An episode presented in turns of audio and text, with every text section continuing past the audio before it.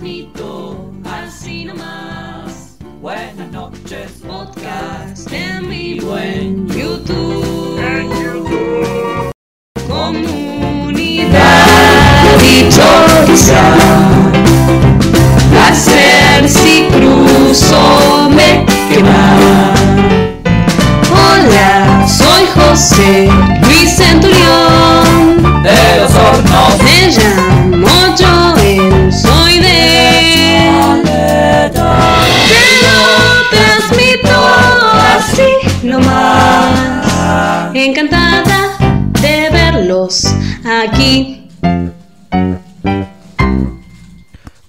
bien, y así comenzamos el programa número 217 de Te lo transmito así nomás.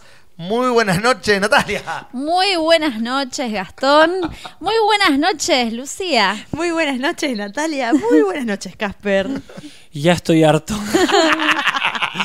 Buenas noches, buen comienzo de podcast. Sí. Yo este, vuelvo a decirlo porque es un mérito muy grande. Hay alfajorcito de maicena que trajo Lumen. Claro, ya y en todo. eso, en eso se va a basar este, mi, mi optimismo esta noche. Creo que hay problemas de internet, más allá de todo, porque mm, está todo medio lentoso. Yo eh, voy a. es Claro, me puse internet en el celular para mandarte la, la gráfica. Sácalo, sácalo. No, pero tiene que llegar la gráfica Ah, primero. maldita sea. La gráfica, el patrón. Claro. Pero sí. Eh, dicen que saturó nuevamente la, la cortina. ¿Cómo estamos nosotros? El audio está muy centennial, dice Joaquín Cordovia. No sé qué significa eso. Bueno, volvemos a probar hasta que se desature. Exactamente. Estamos en un loop. Dormamu, vengo a negociar.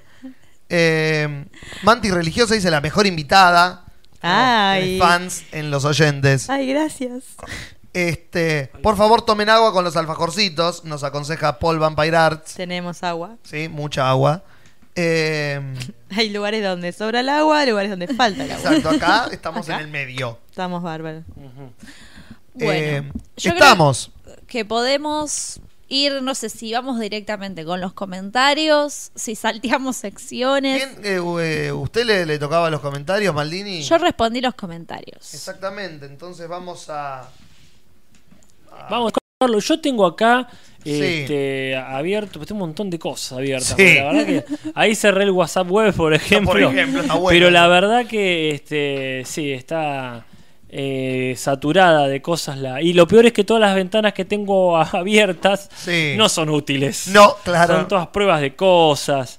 Así que voy a ir este, lo más rápido posible a este, a- te lo transmito de la al 216. Claro. Sería, ¿verdad? Bárbaro. El del camino fue... El del camino, no el del Joker. Acá, No, no, no el del Joker. A ver, mm, me están saliendo todos menos ese. Por supuesto. Por supuesto. Tratamiento sino más 126. Ahí estamos yendo. El, Sí. de- el camino que lo hicimos en la casa de. Ah, mirá qué bien. Che, esto tiene cualquier cosa. Eh, 120 Casper, estás pensando en voz 200. alta. Pero, Sí, eh, bueno, sí, bueno, sí. pero es que tienen que hablar ustedes. Está bueno para no dejar baches Sí, y conocer estoy- el pensamiento interno de Casper. Creo que ya deberíamos este, dar por sentado que lo estoy haciendo para que no haya un bache. Ustedes Claro que la palabra. puede haber un segundo de pausa. Dramática, la gente va a pensar... No, No, negra, la gente va a pensar que se cortó. Porque estaba hablando sin parar. Claro. Pero ¿van a leer los comentarios o no van a leer los comentarios? No nos los cagamos a trompadas. Yo tengo los comentarios abiertos acá. Puedo empezar con uno muy lentamente para que Casper se ubique. Por ejemplo, Gaby Cerati, Ah, hace mira. 17 horas, nos dice... Ayer hablando con una amiga me dijo, ese podcast que vos escuchás, ¿qué onda? ¿Lo seguís en Instagram? ¿Te hablaron alguna vez? ¿Así un ida y vuelta? Yo le dije que sí, que éramos re amigues. Me gustaría que lean este mensaje en vivo, así después le hago escuchar el podcast y me puedo mandar la parte. Mira, mira de quién te burlaste vos. Así que Gaby Cerati, ahí le puedes decir a tu amiga que somos re amigues. Y puede hacer un stand-up también. Sí. Fue todo muy. Sí, como- Nunca les pasó el que te lo estaba- transmito. Claro. Te respondo mensaje por Instagram. Igual se redeschavó porque leyó como el trasfondo, Sí, digamos. mal. Se spoileó a sí misma que no es así. Acá tengo varios comentarios, de hecho tengo todos, por supuesto. Está bueno eso. Sí, no siempre pasa de todas formas. pero hay muchos que dicen leer más. Entonces Sí, yo guarda. estoy tanteando, pero no, yo no, no quiero más sorpresas hoy, basta. No. Basta de sorpresas, así que estoy buscando uno que diga leer más, y porque la verdad que el 90% dice leer más, como este. Este, que es el que obviamente acaba de leer Julis. Sí. Había uno re interesante que planteaba el hecho de votar siendo muy joven. Digamos, como que era un chico que decía, en mi, en mi escuela, era una persona muy, muy joven la que escribía, mis compañeros votan porque es moda. eh, y él se planteaba si estaba bien votar o no en esas condiciones, ¿no? Como mis compañeros votan por moda. Ay, votar es tan mainstream. Claro. claro. Ah, bueno. ¿Ustedes qué piensan de eso? Si quieren, no sé Sí, si lo ven eh, por ahí el comentario. El tema de la votación de la edad. Claro. Es que ya, ya fue. A ver. eh, ¿Votar? eh, quizás. Eh, Joven. eh, cualquier, cualquier, cualquier este, argumento en contra de que alguien vote a los 12 años Claro. es el mismo argumento en contra de que la gente vote a los 60 años. Claro. Ajá. No, no te, la edad no te garantiza. Vos podés tener 78 o 45 y decir, no, en realidad me manda mi pareja. Claro. Y decir, no, en realidad me cayó bien porque tiene ojos claros. Si no, en realidad estudié 78 libros. O sea, conozco gente de 15 años Sí, sí. que este, a vos, Juli, te, te pasa el trapo en historia. Seguramente. Eh, conozco gente de 80 años que le pasa a Lucía un trapo con la experiencia. ¿Se entiende? Entonces, y así todo, este, a veces votan como la misma mierda. Claro. Seguro. Entonces, sí, sí. ¿qué, qué, qué más derecho tiene una persona por haber vivido 80 años de, este, de historia argentina si, este, si va a votar como la misma mierda? Que votar como la mierda, eh, guarda.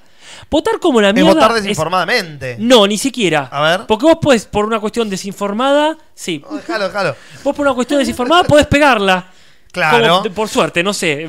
Pero, ¿qué quiero decir? Votar como la mierda. ¿Qué es votar como la mierda? Es pretender una cosa y hacer otra. A ver. Que Apa. ahí, es decir, voy a votar este gobierno porque no van a robar. Ah. Y decir, perdón, perdón, perdón, ¿vos te fijaste quiénes están ahí? Claro. ¿Te olvidás cuando una bomba atómica, cito textualmente a Pratt Guy, se robó tus eh, ahorros en el 2001?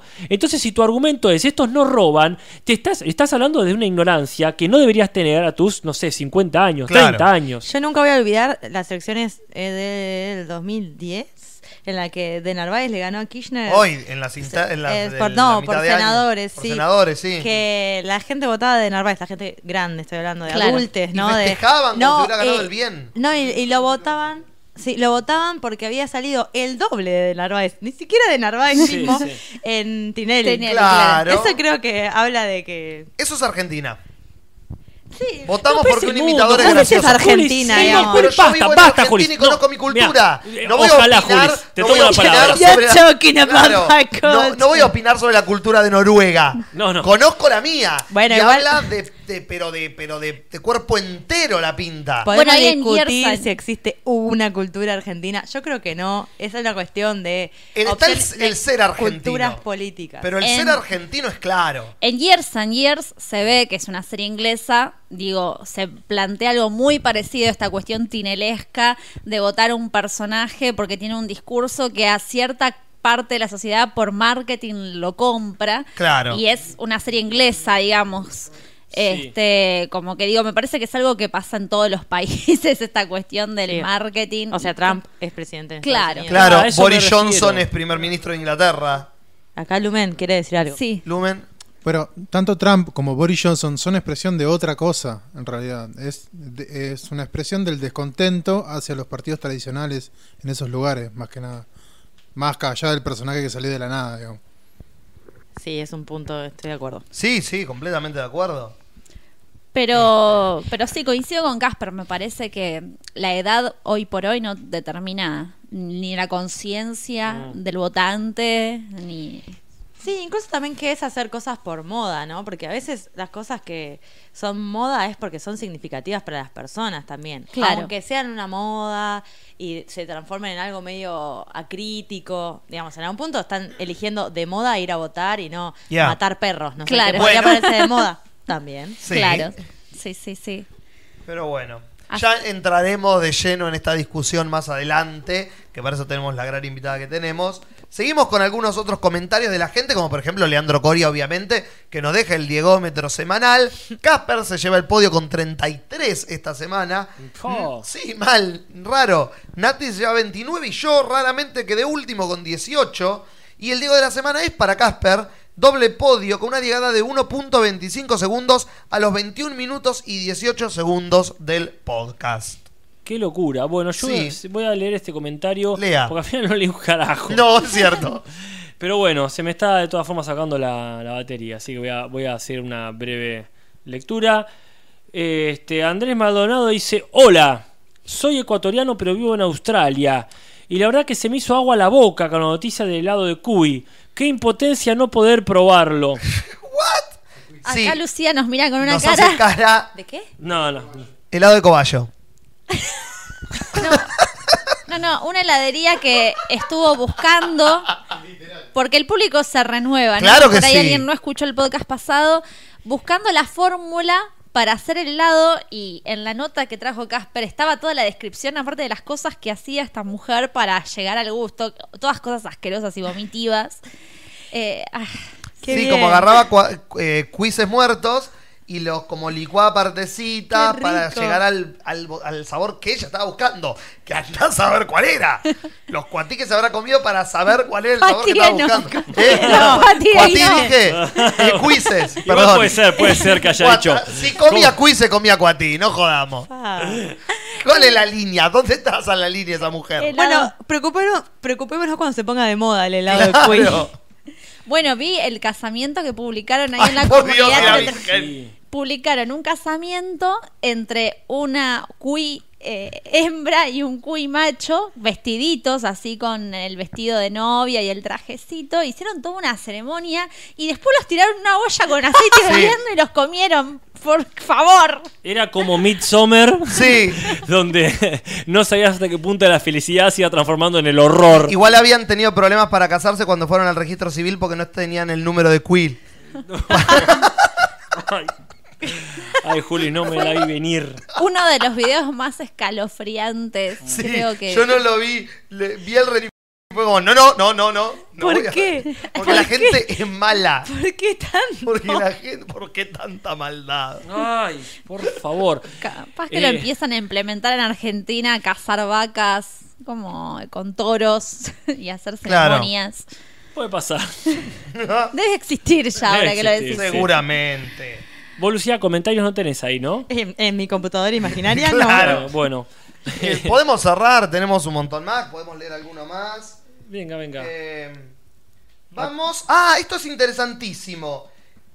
Enat. Uy, largó como la concha de la lora, ¿no? te me dije, te dije, te dije. Mientras tanto, Salomón Valdés nos manda saludos desde México. Bueno, lo leeremos en otro momento, pero Ena Towers, lo pueden entrar a los comentarios y ver, hizo el experimento de no haber visto Breaking Bad jamás y ver el camino. Ah. Así que si quieren ver su monografía de 200 páginas, en los comentarios de- del video anterior está, no, no, no tomaremos todo el tiempo del podcast para leerla, pero es un desglose hermoso de qué es ver una película que habla directamente de una serie sin haber visto jamás un capítulo de esa misma serie. Por un segundo pensé que ibas a decir que hizo el experimento de hacer helado de cuy. Claro, Yo también. nuestros oyentes son muy Intensos. muy, muy intensos. Bueno. Comprometidos con. comprometidos quizás para decir más lindo. Pero bueno, esos son los comentarios que hemos tenido, así que podemos llamar a Rodolfo si queremos y pasar a las noticias de la semana. Ojo con los volúmenes, eh. Acá Lumen que me diga cómo se oye. Y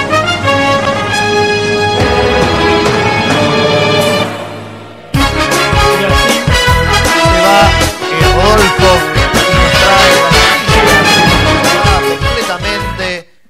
Rodolfo para siempre y empiezan las noticias. Una noticia eh, ¿Pasó algo? que. Una noticia eh, de mierda nuevita, para aquellos más viejos la conocemos, la juventud no va a conocer. Falleció la actriz Silvia Montanari. ¿Quién es? Ah, La verdad. actriz Silvia Montanari era una actriz argentina que hacía cosas. Son de 10, por Son ejemplo. de 10, claro.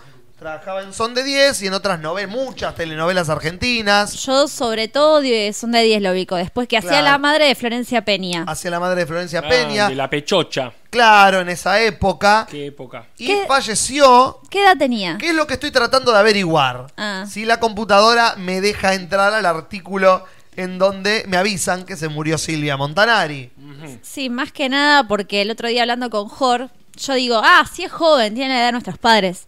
Y ahí pensándolo bien, Jorge me, responde y Nuestros claro, padres cuando, no son jóvenes. cuando no, empecé a sacar conclusiones, claro, la edad de nuestros padres tenía en ese momento los 90 cuando veíamos la serie. Ah, Claro, olvidafter. Como que ahora capaz que tiene un unos 70 y A los pico. 76 años falleció. Yo como mierda voy a saber. Perdón, pero tenía que meter un botón, no sé si... Le voy a tirar uno acá. Tira botón. Increíble. para Para saber cómo están andando los audios de los volúmenes, estamos haciendo pruebas en el aire, obviamente. Ah, Pero- sí. No, perdón, voy a, voy a meter el, el Métalo. audio correspondiente. Ah, claro. de- No, estoy tirando el, el me gusta. Claro, obviamente. de todas formas Gracias por avisarme qué está pasando. De todas, De todas formas, No, yo diría que no probemos demasiado porque se va a apagar la computadora en cualquier momento y Ah, no sí. vamos a poder seguir poniendo botones. Ah, es, Es cierto. verdad. Bueno, entonces pongámoslos todos ahora. Esa es la otra opción. Pero bueno, a los 76 años falleció. Unas últimas apariciones había sido en marzo que eh, le entregaron un del premio Podestá. Hizo la obra Mujeres de Ceniza. O sea que estuvo trabajando hasta el año anterior a su muerte, básicamente. Eh, hablando de así gente de- del estrellato, por Sí. decirlo un- hoy es el cumpleaños de Hilda Bernard. Uh, sigue, está viva Hilda Bernard. 99 años Le cumplió. ganó a Lidia Lamezón. Perdón, ¿quién es? ¿Te acordás la que no era Lidia Lamezón, que era pelirroja? Doña Ah. Carmen de Ah, Chiquititas. gracias. Nati, gracias, Nati. Bueno, no veía chiquitita yo. Bueno, vete. Veía cebollita, sorry. Doña Carmen, eh, la del corazón roto. Claro. La de- ¿Dónde está mi corazón? Increíble. Se murió Max Berliner. Se murió. No lo tenía, perdón, roto, lo tenía robado por. Ah. las, por las chufas. Eh, se murió Max Berliner. Se murió Lidia Lamezón. Es el último. Es la voz. vivo de, la, de esa generación. Sí, sí, yo como que vi la imagen de ella y dije, uy, se murió. Abro y era, hoy cumpleaños. cumpleaños 90. Así que tiene que aguantar el año que viene que Obvio. festejamos los 100. Ay, por favor. Desafiando todo pronóstico. Será, será, no, claro, porque ella, qué loco, no es la contrapartida de Mirta Legrand, porque al fin y al cabo uno la recuerda como una villana, Claro. Pero Y a Mirta Legrand la recordamos como. Pero en la como ficción. todas las villanas, Claro. como la villana, no como una. Pero vos sabés que en uno de los primeros podcasts, quizás el tercer podcast, Bueno. hablamos de ella, porque yo justo había escuchado una, noti- una entrevista y era, pero la persona más Me bondadosa acuerdo que hablamos, sí. Y amable y ella se ponía contenta como cuando cual- cualquier persona de cualquier podcast de chiquititas fanáticas la llamaban y ella iba a las entrevistas como una persona recontra dada a su público este, Claro. y que todo el elenco también la recuerda como sí la era villana solo en la televisión Claro, es como Víctor Laplace, que es el Perón de ficción, ella era la Mirta Legrand de ficción. Claro. Bueno, espero que realmente llegue a los 100, pero realmente espero que se, que, que se muera antes Mirta Legrand. Sí. En, Y- en general. Que Sí. queremos eso. No, pero porque es- es- estaría bueno que no sea la última No. vieja a morirse Mirta Legrand, que, que la sobreviva alguien, que agarre. Sí, porque si eso significa que ganó. Y claro. Muere sí. última, ganó ella. No, No, sí, queremos claro. que gane ella. hay más noticias Sí. Por favor. Bueno, Sí. tiro una siguiente noticia. ¿Se acuerdan cuando vimos Game of Thrones? sí Recuerdo, sí, tengo allá una nebulosa de recuerdos. ¿Se acuerdan cuando vimos el final de Game of Thrones? Y nos pareció una poronga galopante a todos los que lo vimos. ajá Ah, Y al otro día nos enteramos. ¿Quieren más Game of Thrones? Nadie levantó la mano. Van a tener una precuela. Ah, vas a hacer las batallas épicas de los libros que cuenta eh, Martin en su. No, van a ser como un coso distinto de otras experiencias que a nadie le interesa. No queremos, bueno, van a tener igual. Parece que lo filmaron. ah ya está filmado Filmaron el piloto, lo mandaron a HBO, estaba Naomi Watts, un elenco de la concha de la lora. HBO lo vio y le dijo, bueno, muchas gracias, eso que está ahí es una puerta, pueden cruzarla y no volver nunca más. Porque oficialmente cancelaron la precuela de Game of Thrones. mirá, Mm, no habrá que- más. Lo que sería eso. Qué mal ser Naomi Watts, ¿no? Porque en algún momento cuando te dijeron vas a ser parte de una precuela de Game of Thrones, dijiste, sí, es mi momento, voy a brillar. Más luego el final de Game of Thrones, todas las repercusiones. Arruinó el legado. Qué garrón. Claro, sí. Mal. Pero por lo menos No, esto bien. lo, lo- lo elimina de ese legado monstruoso. Hmm. Porque quizás el piloto nunca lo veamos. Ah, sí, sí, eso Que no. seguro que lo vamos Ojalá, a ver. ojalá se Se va a filtre. filtrar, esto es una- para mí es una movida publicitaria, se va a filtrar, va a ser horrible, la gente se va a ver loca, lo va a querer como consumo irónico, HBO lo va, lo va a refinanciar. Vos decís que ya están filmando la serie mientras nosotros nos boludeamos acá. Sí, sí. Ojalá, ojalá sea eso, así nos da más material para el podcast. Abrí torrent, a ver, pone piloto. El Ares. Abrí el, el emule.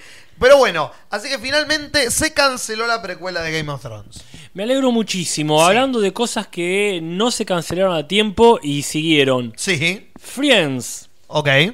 ¿No habían Parece- cerrado ese antro? Eso es lo que ellos dicen. Eh, Jennifer Aniston estuvo ahí tomándose un té.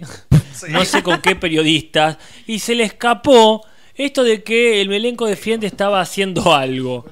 Y fue para, para, para. El elenco de Friends está haciendo algo y todos, se- bueno, al fin van a hacer la película, se van a juntar, ¿qué onda? ¿Y Friends es como los simuladores yankees? Sí, Sí. Exactamente, así bien dicho. así Lucía. lo dijo Pero ella. con mucha más plata. We are like the, the We are like the simulators simulators. of United The, the States. Yankee Simulators. Sí, estaba con Ellen de género y parece ser que tiró ahí como que nos estamos juntando. Y Ellen dijo, se están juntando, ya está. Sale, ¿cuánto? cuánto ¿Cuánto sale la película? ¿Cuántos millones van a incrementar en su patrimonio? Híjole, ella, pará, pará, es que nos estamos juntando, ¿no? Así que puede ser que estén ensayando una obra de teatro independiente. Ah. Claro, jugar al Pictionary en la casa de alguno. ¿Puedo pasar Claro, un chivo aprovechando la ocasión? Sí. Eh, invito a quienes estén escuchando el podcast que en YouTube también busquen Sesiones Criollas, Mm. un proyecto audiovisual musical en el que hemos participado con Nati, y busquen la versión, la traducción al castellano rioplatense del tema de Friends. Ahí Ah, está. eso, fin de Eso, eso es mejor que cualquier proyecto en el que estén involucrados los viejos de Friends. Yo cuando empezaste dije, qué manera rara de enganchar un chivo, pero hasta que después se enganchó la Ah. punta del frente. ¿Por qué está?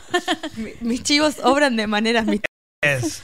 O sea que esto se llama un rumor. No voy a poner la, lamentablemente el botón correspondiente, Claro. pero sí, esto sería como un rumor. La gente de Friends está haciendo algo, pero para mí, ¿qué es eso? Están planeando hacer este una, una juntada del uno ahí con las Claro. cartas.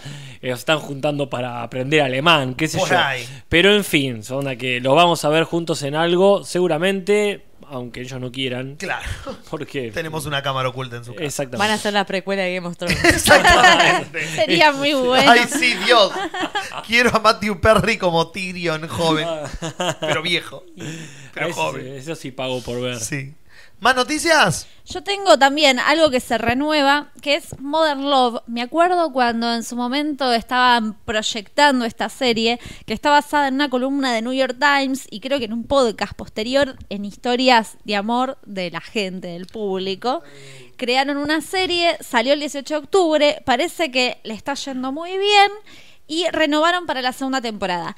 Me pongo a ver el elenco y son para mí como una especie de mm, no me está saliendo la palabra como se usa mucho Cardamomo. ahora no me sale analogía pero no es analogía pero suena como analogía ¿Metáfora? ¿Antonomasia? antología Antología. Antología. Sí. Había que eh, arriarla. Era. Bastante bien igual, porque antonomasia y antología tienen... No, pero ella te Era- dije. Sé cómo funciona. Nati. suena como y no y el elenco Julis a vos que te gustan los elencos zarpados Sí, claro que sí.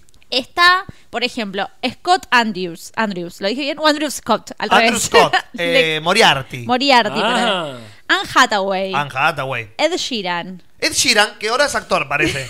Hizo Yesterday un cameo en Game of Thrones y de golpe es actor el tipo. eh, Dev Patel De Patel, protagonista de mm, Slamdog Millionaire. Ah. Tina Fey Tina Fey, la de Saturday Night Live y Mean Girls. Sofía Butela Sofía Butela es la, la de la momia, el bodrio este de Tom Cruise. La Uh, momia de la momia. Ese lo viste vos solo, ¿no? No, yo ni la vi siquiera. Ah, mierda. Acá este lo puedo decir yo, John Slattery, que es el de Mad Men. Claro que sí. Roger, de Mad Men. Eh, pero bueno, es un elencazo y vas bajando y sigue habiendo gente, Andy García, Olivia Cook, no sé, un montón de gente grosa. Porque Bocha de actores. Es una fiesta eso, Nati. Son los invitados a un casamiento. Es como la. Como los Romanov. Como los Romanov, te iba a decir. Cada capítulo es con un elenco distinto. Claro, y por Me eso. encanta que estén haciendo esto ahora en Estados Unidos. A mí con los Romanov me salió re mal igual. sí, porque yo fue un bodrio al final, ¿no? estaba re ilusionada. El primer capítulo me gustó y después fue cayendo. Ah, una lástima. Pero me Como dan- los romanos. Como los pues la serie fue una analogía del clan, claro. Pero me encantó así como la temática, el elenco que renovaron, me dieron ganas de verla. Muy bien. Eh, última noticia de mi parte. ¿Se acuerdan cuando vimos Game of Thrones? Volvió en forma de Cada, fichas. cada vez menos. ¿Se acuerdan cuando odiamos el final de Game of Thrones? De eso sí me acuerdo muy bien. ¿Se acuerdan que dijimos estos dos hijos de puta de David Benioff y D.B. Weiss no deberían ser contratados para nada más en la vida por haber arruinado el legado de Martin? Palabras más, palabras menos. Sí, me acuerdo. ¿Se acuerdan cuando el otro día nos enteramos que les habían dado una nueva trilogía de Star Wars para que reescriban y dirijan? Y dijimos, ¿todo lo van a arruinar? ¿Todo? ¿Ya está arruinado Star Wars y ellos van a mear el cadáver? bueno, parece que nuestra idea llegó a las cabezas de empresa porque Disney acaba de, de alguna u otra manera, palabra más, palabra menos, echar a los creadores de Game of Thrones de la saga nueva de Star Wars. ¿no? Mearon el cadáver de Disney y se fueron muy lejos. Miraron el cadáver y se, der- se derritió. Claro, se calentó, Se, se calentó, se despertó y dijo, ¿qué están haciendo acá? tiró un manotazo así. Y firmó la de la renuncia. Claro. el- el echado. Así que los desvincularon de toda capacidad a los creadores de Game of Thrones de la nueva trilogía de Star Wars. No sabe aún por qué y no sabe aún si alguien más se va a hacer cargo de esta nueva trilogía o si automáticamente queda como anulada esta idea de una nueva trilogía de Star Wars, bla, bla, O bla. sea, la que sería el eh, 12, 13, no, 11, Eh, 12, 13, no. No, espérate. 10, 11, 11, 12, 13. 11, 12, 3, 3, 1, 2, 3, 4, 5, 6, No. 7, 8, 9, 10, 11, 12. 10, 11, 12. 10, 11, 12 sería. Muy Eh, bien. así que no sabemos qué va a pasar. Ojalá que no pase nada porque Dios y la Virgen paren de hacer cosas de Star Wars. No, paren. Que, que hagan, que hagan, que hagan todas, No. todas. Pero que, claro, ahí está el tema. Es, eh, contratás a alguien que ya hizo cagar un proyectazo. ¿Qui- quién- pero también tienen que haber despedido a la persona que lo llamó. Es- es realmente. realmente Fue ustedes, persona- allá está la puerta, y vos andá a abrirselas y cerrarla del lado de afuera. Exacto. Porque claro, una decisión pésima, no sé que los hayan contratado cuando estaba re bien Game of Thrones, Y pero no actualizaron el No, currículum. no actualizaron Facebook, no vieron las noticias. como- Me dan pena. No. Sí. ¿Quiénes? ¿Nosotros? Y bueno, Lucia, no, no ¿Para hubiese qué? venido. Es que me regalaron empanadas. Es No, pude. No, los creadores, va, los realizadores de Game of Thrones. ¿Por qué te dan pena? Si ellos tomaron las decisiones de mierda. Ay, pero estaban tan bien y ahora están tan mal. ¿Que se lo merecen? Hay Bra- gente Sí, que la Primero pasó. tienen mucha plata. Hay gente que la pasó muy mal en el rodaje. Viendo el documental, así gente Es de hermoso ese producción, documental. la pasó realmente mal. Ah, bueno, entonces son, si, no, si son unos forros no me caen. Son unos- No, no, po- pero la, la pasó mal de angustia, de sufrir. Gente eh, con poder dentro de la producción que la pasó mal por cuestiones de problemas de producción que tuvieron. Claro, Ah, sí, Di- ah, digo, eh, compadeciéndome también. Pero de los que hicieron la serie.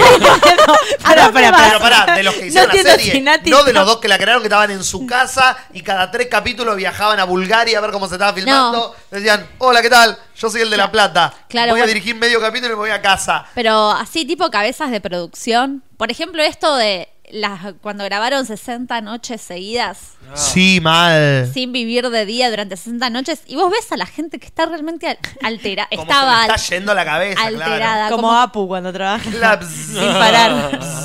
como que fue un experimento medio social donde quizás las- hay decisiones que tomaron más allá de la Para el documental. Claro.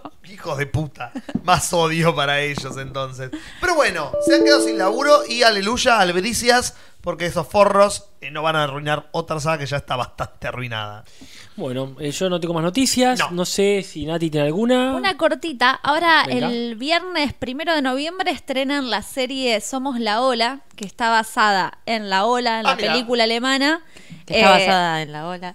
Claro, del verde, de Flavia Palmiero. Otra serie alemana de Netflix. Me da curiosidad, después de Dark, Claro. Que, no sé, les puso una base muy Ah, buena, Levantó la vara, sí. Sí. me parece que puede llegar a estar interesante. Y aparte, Red va a hacer una serie de ese... Sí, totalmente.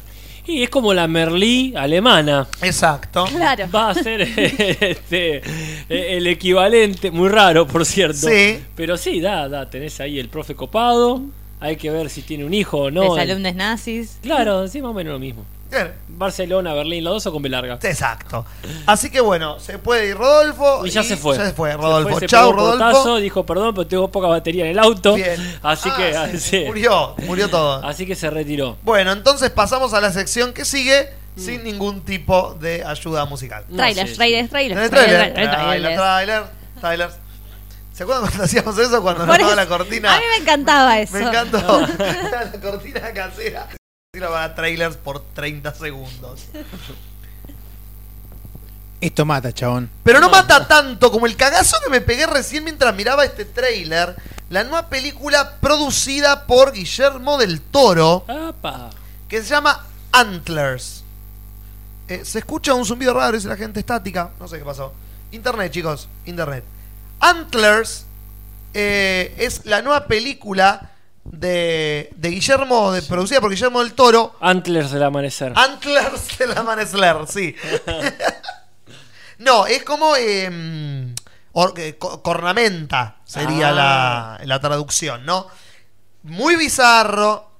El trailer habla, no nos cuenta mucho, está bueno. Es un pibito que va al bosque, busca animales muertos, los le saca pedacitos, lo pone en una bolsa Los hace helados. Va, a- Va con su madre, que quiere. Eh, no. Entra a su casa, va hasta un cuarto que está cerrado como con mucha seguridad. Abre la puerta, tira el animal muerto y cierra la puerta. Ah. Lo que nos cuenta el trailer, aparentemente, este es el segundo trailer de esta película, uniendo los dos. Lo que sacamos la conclusión es que Una parece. serie.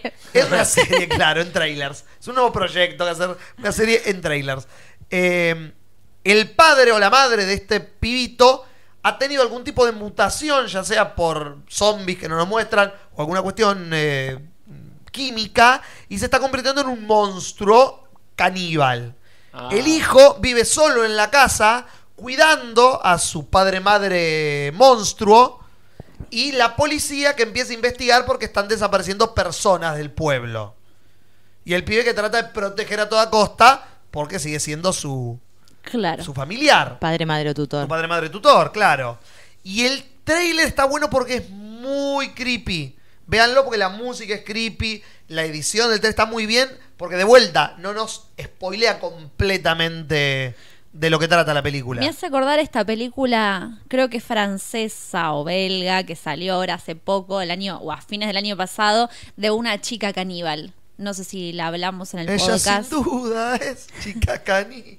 No lo recuerdo, Se Nati. llama Row, algo así. Rogue One.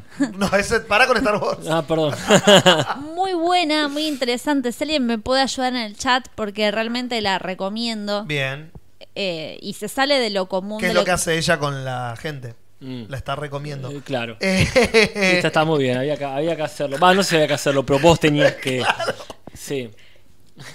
Esto mata, chabón. Pero no mata tanto como eh, la guerra en la época de Enrique V. Bueno, te- no fue la guerra más No, no fue chota. la ah, claro. eh, Sí. Este. para- porque viene una nueva película sobre este ser inmortalizado en los textos de William Shakespeare. Que es eh, la juventud y el ascenso al trono de Enrique V y su fiel compañero Falstaff, que es el personaje inventado por Shakespeare, que no existió en la vida real, que fue basado en varios eh, asistentes o ayudantes o amigos de, de Enrique V. Lo interesante es que el protagonista es este querido por nosotros en el podcast, el señor Timothy Chalamet, el muchachito de mm, Call Me By Your Name, que Sí. nos fanatizamos con él luego de la película, que lo Sí, vimos no en me acuerdo. Lady Bird, Empezó, sí, lo sí. vimos en un montón de lados. Empezó a aparecer un montón después. Exactamente. Y es el protagonista, hace de Enrique V.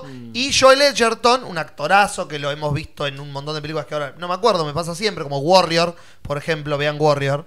Eh, Warriors, la de los neoyorquinos no, que no, están en la banda. Warriors, come, out to play. No, No, ese- Esa es de, con Tom Hardy hacen de dos peleadores de MMA, de la lucha en jaula, Ajá. que son hermanos y tienen que pelear por el título y los conflictos familiares. Es excelente. No, no, no sé de quién estás hablando, Juli, discúlpame. Este, así que vean Warrior, vean a Joel Edgerton, que es un actorazo, y hace el coprotagonista de esta película, que habla justamente sobre el ascenso al trono de este rey y los problemas que tuvo que sortear eh, en el momento, como tuvo que sortear un. Este, No, no, no, no, no, no. Un no, viaje no, para no, dos no, personas No, no, no, no. a Cancún. No. Vean Row, que era efectivamente acá la ¿Cómo se gente lo chequeó R-A-W, Ah, Raw, sí, como crudo. como crudo. Bien. Ah, La gente en el chat está sentido. tirando, me está dando el ok que se llamaba así. Y felicitamos a Ezequiel Varano, que está en el chat porque se recibió. Ah, Muy bien ahí. ¿De qué se recibió del conservatorio? creo que ¿Alguien sabe? sí. En, En Bellas, Artes. estaba haciendo la tesis o el- Se recibió de música. Se recibió de músico, de, tocar el ukelele. Perfecto. Se recibió de tocar el ukelele. Felicitaciones, Ezequiel. Un degree, un degree en Degree en- músico. exacto. Bárbaro. Felicidades, músico. Sí. Qué alegría. Bueno, terminamos la sección de trailers entonces. Esto mata, chaval. Pero no mata tanto como que yo iba a ver el tráiler de The Mandalorian, que salió hoy a la tarde, pero con todos los problemas técnicos no pude ver un carajo, así que hoy en vez de tres trailers, hay dos y que este va a quedar para la semana que viene. Bueno, quedará para entonces. Dos trailers y una promesa Ahí por está. Gastón Qué Julis. buen tango. dos trailers y una promesa. Bueno, trailers, trailers, trailers. Trailer, trailers, trailers. Acá Varano voy a por chequear y a verificar porque yo tiré la punta y quedé mal. No sabía bien de qué se había recibido y me dice, me recibí de licenciado en música popular en la Facultad de Bellas Artes. Hippie. Mira vos, este. Bueno, no estábamos tan lejos. eh. No, no. El título música popular. Claro. está muy bien especificado. Pero qué bien, ¿ya fue la huevada? ¿El huevazo? Claro. Yo no, no vi fotos. Subilas Ah, a la hubo, comunidad. hubo, eh, golpazos. Ah, Lo- lo, lo raparon, raparon. dice Lumen. No te hagas hacer eso. Sí, Ahí me hacen sí. eso, yo mato gente. No, Julis. Voy preso, voy preso. Julis, no. Por eso que- no me reci- por eso dejé dos materias de la escuela de teatro. Hay gente que se recibe y ama y espera ese momento de ser rapado. Esa gente Yo no quiero de denunciar públicamente que Casper me tiró un naranjazo cuando me recibí. Éramos tan Sí, pobres. sí. Sin pelar, No, siquiera. ni, ni la amasó, nada, la tiró así. Un naranjazo, me había olvidado. Hijo de puta. No había que tirarle cosas. Claro. Me creo que había que tirar cosas hasta que te ladrillo. Estaban tirando comida. Entre un huevo y una naranja y lo mismo. Claro. ¿Qué diferencia hay? A mí me raparon, pero con unas ganas. Estuvo hermoso. ¿Y Yo a vos me- te gustó? Sí, Sí, yo me acuerdo. sí, sí, porque sí. además eh, inspiró fotos, memes, era la época Sí, del auge de cosplay. Breaking Bad. Cosplays Sí. de Breaking Bad. Fue una, Sí, una época sí. hermosa. Y porque de al año lo raparon a Jorge. Sí, ¿O puede fue ser. antes, no, fue por, por esa época, puede ser, no sé. Fue hermoso esa época. Pero sí, sí, hubo una rapada genial. Estuvo muy buena. René también se rapó de una René después se rapó. Pero sí, igual me- me- eh, no sé si ya lo habían hecho antes ellos. Yo tenía un miedo terrible. O sea, mi miedo a la falta de cabello es este bíblica. Sí. O sea, ahí este ahí le perdí mucho el miedo. Y porque ha vuelto de una manera majestuosa, le tengo que decir. Sí, sí, bueno, pero este esto fue hace 10 años casi. Yo Sí, subestimé un montón el hecho de haberme recibido. Yo no dije nada. Me Está recibí, bien, yo haría lo mismo. fui a ensayar y listo, y acá estoy. Ezequiel Varano dice, yo no quería que me calven. Me tiraron muchos objetos contundentes y cosas asquerosas y además me repelearon. Qué amigo de mierda tenés ese. No, es que saca el- un lado muy oscuro de la gente. Hay algunas carreras como ingeniería, agronomía que... Como corre, corre, te Sí. van con el auto y te hacen correr atado de una piola y es como Sí. que estamos Desnude. ¿Qué, qué diango esto la de Tarantino? ¿Qué carajo? O medicina y eso que tienen, no sé, caca, sangre, coso de Tengo- animales. cuando se recibió mi hermano, yo hablaba con los amigos y uno me dice, tengo esta mezcla, la venimos haciendo hace dos semanas, en casa no se puede estar, pero venimos pudriendo unos huevos, los tenemos acá en este coso y era como, ¿Por qué? sos Bin Laden, la concha de tu madre, ¿por qué hiciste- mataste tu casa? Tu casa es biohazard ahora para joder a un amigo. Pero no. es que, eh, Juli, perdóname que te lo Sí, diga así, con este total y completo estereotipo. Sí.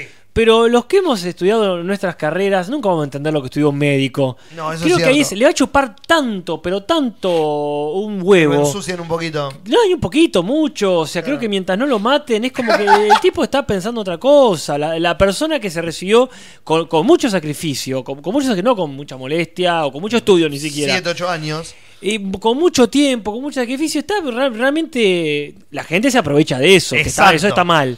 La- la- sí. Hay otra dimensión para mí también, que es la competencia que hay en esas carreras. Eh, bueno, claro, que sí, es sí. entonces aprovecho este momento y te la Vos doy. que no te recibiste, a mí me faltan 6 materias todavía.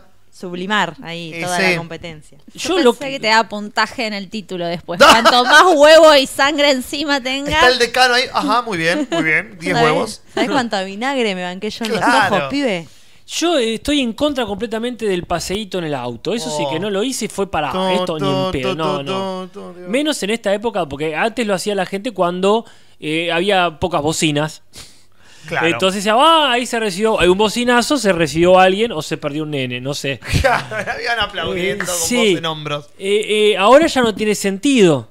Yo me acuerdo una vez de chica y vi a un tipo en un palo de la Plaza Moreno, desnudo y atado, y me traumó. Es que Como- eso no está bien. Me sonó así, a tortura. Claro. Mirá Y- qué graciosos que somos. Y desde ese día odié todo tipo de, sí, de cuestiones así Sí, que yo he tengan que ver escuchado con- como, ah, lo llamo hasta Ciudad Oculta, lo dejamos atado, en una nueva volvemos a ver cómo está.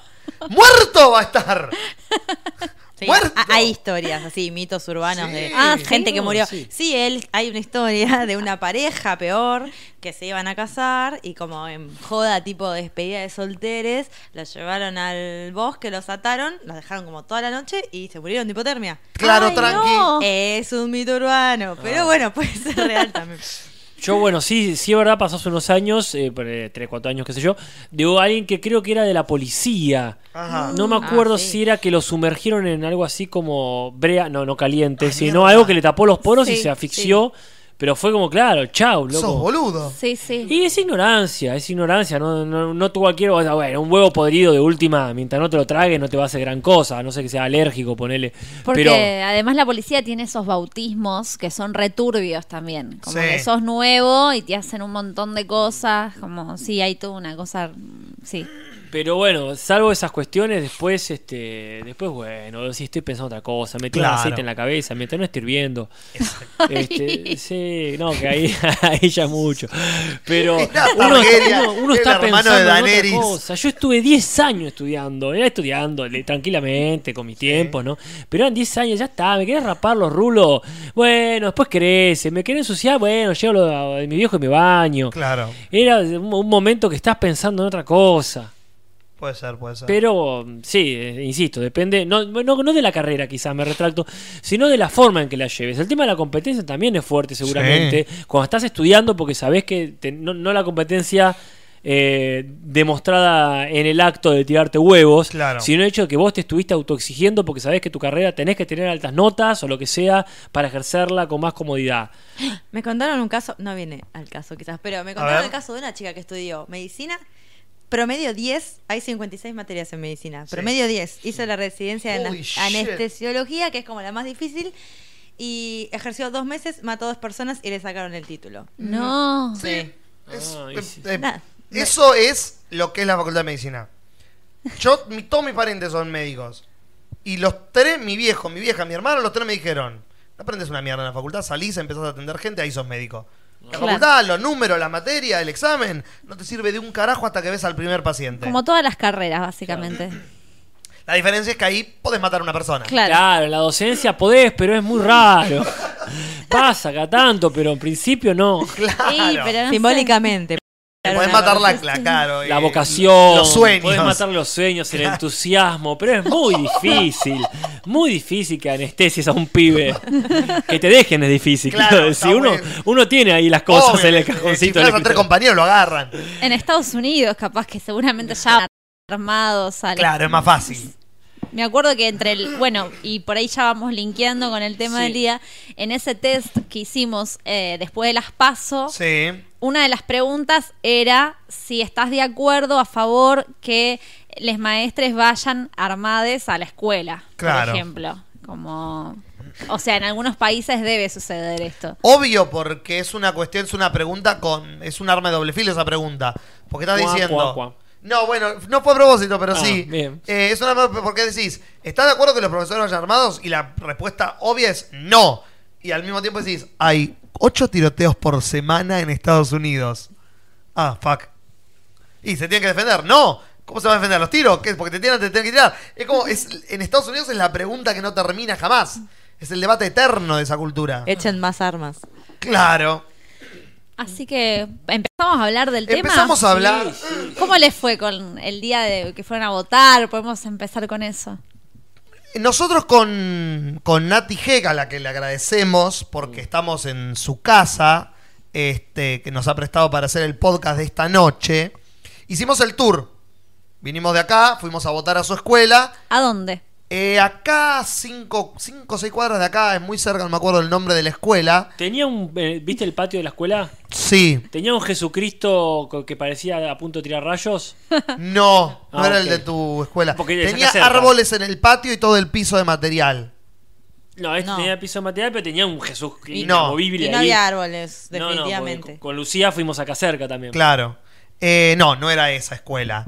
Y después fuimos a mi escuela. eh, ¿A qué hora que- más o menos? Eh, salimos de acá tipo tres y media, cuatro de la tarde, tipo a enganchar los horarios que la gente ya se está pudriendo y no va. Claro, ya de la última camada. Claro. ¿Por qué no iba a levantar temprano? No. Es lo mismo, voy a votar lo mismo. Y te agarras un horario que no hay gente y la pegamos como no la pegué en mi puta vida. Fuimos a su escuela, dos personas. Que salieron y entraron con la velocidad de alguien que ya sabe lo que va a hacer. Claro. Micro, nos vamos para mi barrio. Nadie. No me pasó jamás. ¿Y tu barrio cuál de todos? En Meridiano Quinto, en 71 y. Pepo, Pepo. 18. 71 y 17, 71 y 21. Ahí por el club. Sí, es una esquina a la escuela, es a la. Y 18. Sí, es a una Ah, cuadra sí. de la estación. Frente Ah, a la enfrente de la grieta. Exactamente, ahí. En esa escuela. Y no, me pasó desde que tengo 18 años. Nunca. No había nadie. Entré, salí. Un trámite. Y todo tranqui. Todo tranqui, hermoso. Eh, re- revisé algo que me había dicho nuestro querido Pepi, que es fíjense si hay boletas de Spert o Gómez Centurión, porque eh, los de Cambiemos están sacando boletas de la derecha para que los votos se los den a ellos. Ah. Así que revisé que haya un toquito de boletas de cada partido. ¿Por qué se preocupaba? Es no? muy loco, ¿no? Porque hacer la lógica y tenés que hacer un viaje hermoso para entender la lógica de por qué. Pero tiene toda la lógica. Así que me fijé todos los toquitos, metí lo mío, pum, voté y a mi casa.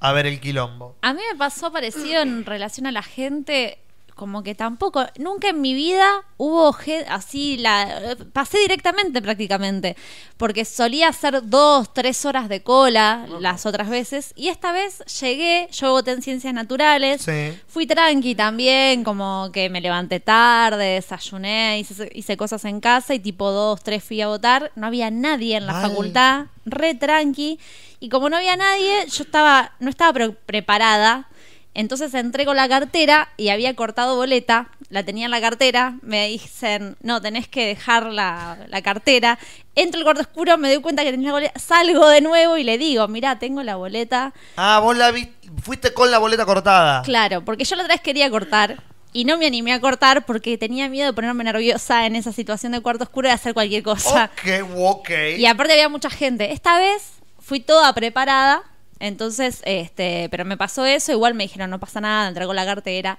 la próxima el voto en el bolsillo. Me Claro. dijeron, Me, me cagaron a pedo. Y estaba tan desorbitada que medio que le daba el sobre a la mina, la presidenta Te trabaste. Sí, estaba re trabada. Una primeriza de pronto. Sí, sí, pero era porque, claro, como que me imaginaba, la otra vez hice dos, dos horas de cola. Entonces fue como que si me hubiese levantado sin lavarme los dientes y hubiese aparecido ahí y vieron como... Y no tenía Y pantalones. no tenía pantalones. Después la acompañé a mi mamá a Bien. votar en los hornos eh, y estaba, el presidente de mesa era Nicolás Rosas. Nico Rosas. Mira. Uh, ¿hace Un cuánto que no- teatrista local de larga trayectoria. Yes. Muy gracioso porque él tenía un tatuaje de vista gigante Obvio. en el brazo Obvio que sí. y me dijeron que se lo habían hecho tapar. Y sí, está bien. Después se cagó de calor y obviamente se sacó todo y ya eran las... Para ¿Quién cuando te fue va mi- a venir a decir algo a esa hora? Claro, estaba de- musculosa hizo chistes con mi vieja, qué sé yo. Yo digo, "Mm, le estás haciendo chistes a mi vieja porque no sabes a quién vota esta. Claro. Eh, y bueno, votó así, todo fue muy divertido. Me hizo chistes, pues yo tenía un pañuelo de verde y estábamos en un colegio privado católico, el San Benjamín de los Hornos. Así que fue bastante, sí, también ameno. Como que para mí, digo, no, o sea, distribuyeron mejor las mesas. Yo creo que pasó eso porque varios amigos ya me contaron lo mismo que me estás diciendo vos. Como que fueron todos a votar y no había gente. Y se notaba en la ciudad. Cuando de acá nos fuimos para mi barrio y de mi barrio nos fuimos para mi casa, que no había gente en las calles. Re tranqui. Como la ciudad estaba súper tranquila, que en las PASO no pasó, en la elección anterior no pasó, que la ciudad estaba como mucha gente dando vuelta, mucha gente dando vuelta, Sí. y la gente estaba como no había, había 10, 15 personas caminando, no había autos. ¿Votaron temprano? Yo creo que por ahí fue eso. Alguien que tenga una versión más de las 8 o 9 de la mañana Algún no platense que haya votado temprano. Nosotros fuimos a eso de las 11 Bien. de la mañana y estuvimos 30 minutos, pero como más o menos como siempre. Sí. ¿No, Lucía? Sí, podría haber sido más rápido porque fue más como que el presidente de mesa tardaba, te Claro. hacía entrar de- te hacía entrar y hasta que no saliera otra persona no te pedía el documento y un poco así, pero no, también ameno. Creo que también estaba como es más fácil decidir, como esa por cómo vemos también los resultados, como Sí. la gente no cortó tanta boleta, ya tenía más o menos su voto decidido, nadie dudó mucho dentro del cuarto oscuro. Claro. Me da la impresión de que todo fue más expeditivo también. Claro. No sé, vos, vos pasaste antes, antes que yo. ¿Tardé mucho yo? ¿Qué onda? No, Ah. Yo llevé mi, mi voto también en mi bolsillo, Claro. cortado. ¿Cortado? sí. No, yo casi corté. No, yo no corté boleta. Es una lástima igual que la gente no haya cortado tanto. Porque vieron la, cómo quedó senadores y diputados. Sí. No. Celeste y amarillo, básicamente. Sí. Ah, más No hay- fácil, hay más dos fácil. personas de la izquierda. Ni Miriam Bregman ni Néstor Pitrola agarraron bancas. Ah, Hay dos de la izquierda, uno del peronismo disidente, ciento... Claro, sí, que eran de las elecciones dos anteriores se siquiera. le terminan el mandato Eh, en dos 120 de, de, de Frente de Todos, 119 de Cambiemos. O sea que ninguno de los dos tiene mayoría en diputados. Mm. Sí que el Frente de Todos tiene mayoría en Cambiemos, que tiene en, en- el Frente de. Todos tiene mayoría en Senado, perdón, que tiene 37 senadores contra los 20 y pico de Cambiemos. Así que ahí sí están más tranquilos el oficialismo, ahora, eh, el nuevo oficialismo. Pero en diputados va a ser un quilombo. Diputado va a ser un quilombo, así que Massa te quiero ver. Ah, Porque ahí le van a dar el plato caliente de caca a Massa como, maneja esto vos que querías poder. Yo no quería este poder. Jódete, Oh, te sí. tocó ser el jefe de diputados. Sí, pero da cuenta de que todo se va a ir negociando y negociando todo el tiempo. ¿no? Obvio, lo que pasó, o sea. Hay que mantener esta unidad, cueste lo que cueste. Bueno, y ahí me quiero meter. Chan, chan, chan. No hay ningún tipo de unidad. ¿Qué unidad ¿De qué unidad estamos hablando? Unidad básica. ¿De qué unidad? ¿Unidad peronista? Sí. No hay unidad peronista, no existe la ¿Qué unidad hay? peronista. Se quemó, se rompió el primer día. Ah, ¿por qué? Se Ah. quemó esa noche, porque ¿dónde vivimos nosotros? En La Plata. La- ¿Quién ganó en La Plata? Garro. ¿Por qué ganó Garro? Ah, porque se Por dividió. traidores peronistas. Eh, Juli. Porque el peronismo. épico. 10 puntos arriba tenía el peronismo unido en las PASO. Si todos los que votaron al peronismo votaban al peronismo, Garro no tenía chances de ganar. 8 puntos le sacó a Florencia Saintut. Malditos peronistas arruinaron el peronismo. Exactamente. exactamente. Por eso yo nunca seré peronista. Por cuestiones como esa. Porque no diremos quién, porque todavía no se sabe con, a ciencia cierta. Voldemort. Los candidatos de Voldemort, seguro. Los candidatos, los, eh, los seguidores de qué candidato Ajá. recibieron mensajes de voten a Garro, en cuatro años vengo yo. No, no voy a decir nombre porque no lo sé. Tengo información, pero no es. Ah, Juli, me encanta. Estás como sacudiendo el sobre. Y es que no cual tengo la información posta a posta. Vi- ¿Vieron No, lo Juli, que ¿qué hizo? información posta vamos a tener nosotros? ¿Vieron lo que hizo Garro supuestamente en La Plata? O sea, ¡Obvio! yo lo vi. Por eso estoy en contra de corten boleta, corten boleta. Repa- por cortar pero- boleta pasó eso. Pero ¿Qué para la gente que escucha el podcast, que por ahí no es de La Plata y no sabe de qué estamos hablando. Garro es el intendente que fue a reelección, ganó nuevamente y es un intendente de Juntos por el Cambio, del PRO, de Cambiemos, que perdió contra Florencia Saintut, que era la candidata del Frente de Todos, de Todes, y que eh, si sumaban todos los votos del peronismo en las PASO, superaba ampliamente a Garro y eso puntos. no pasó.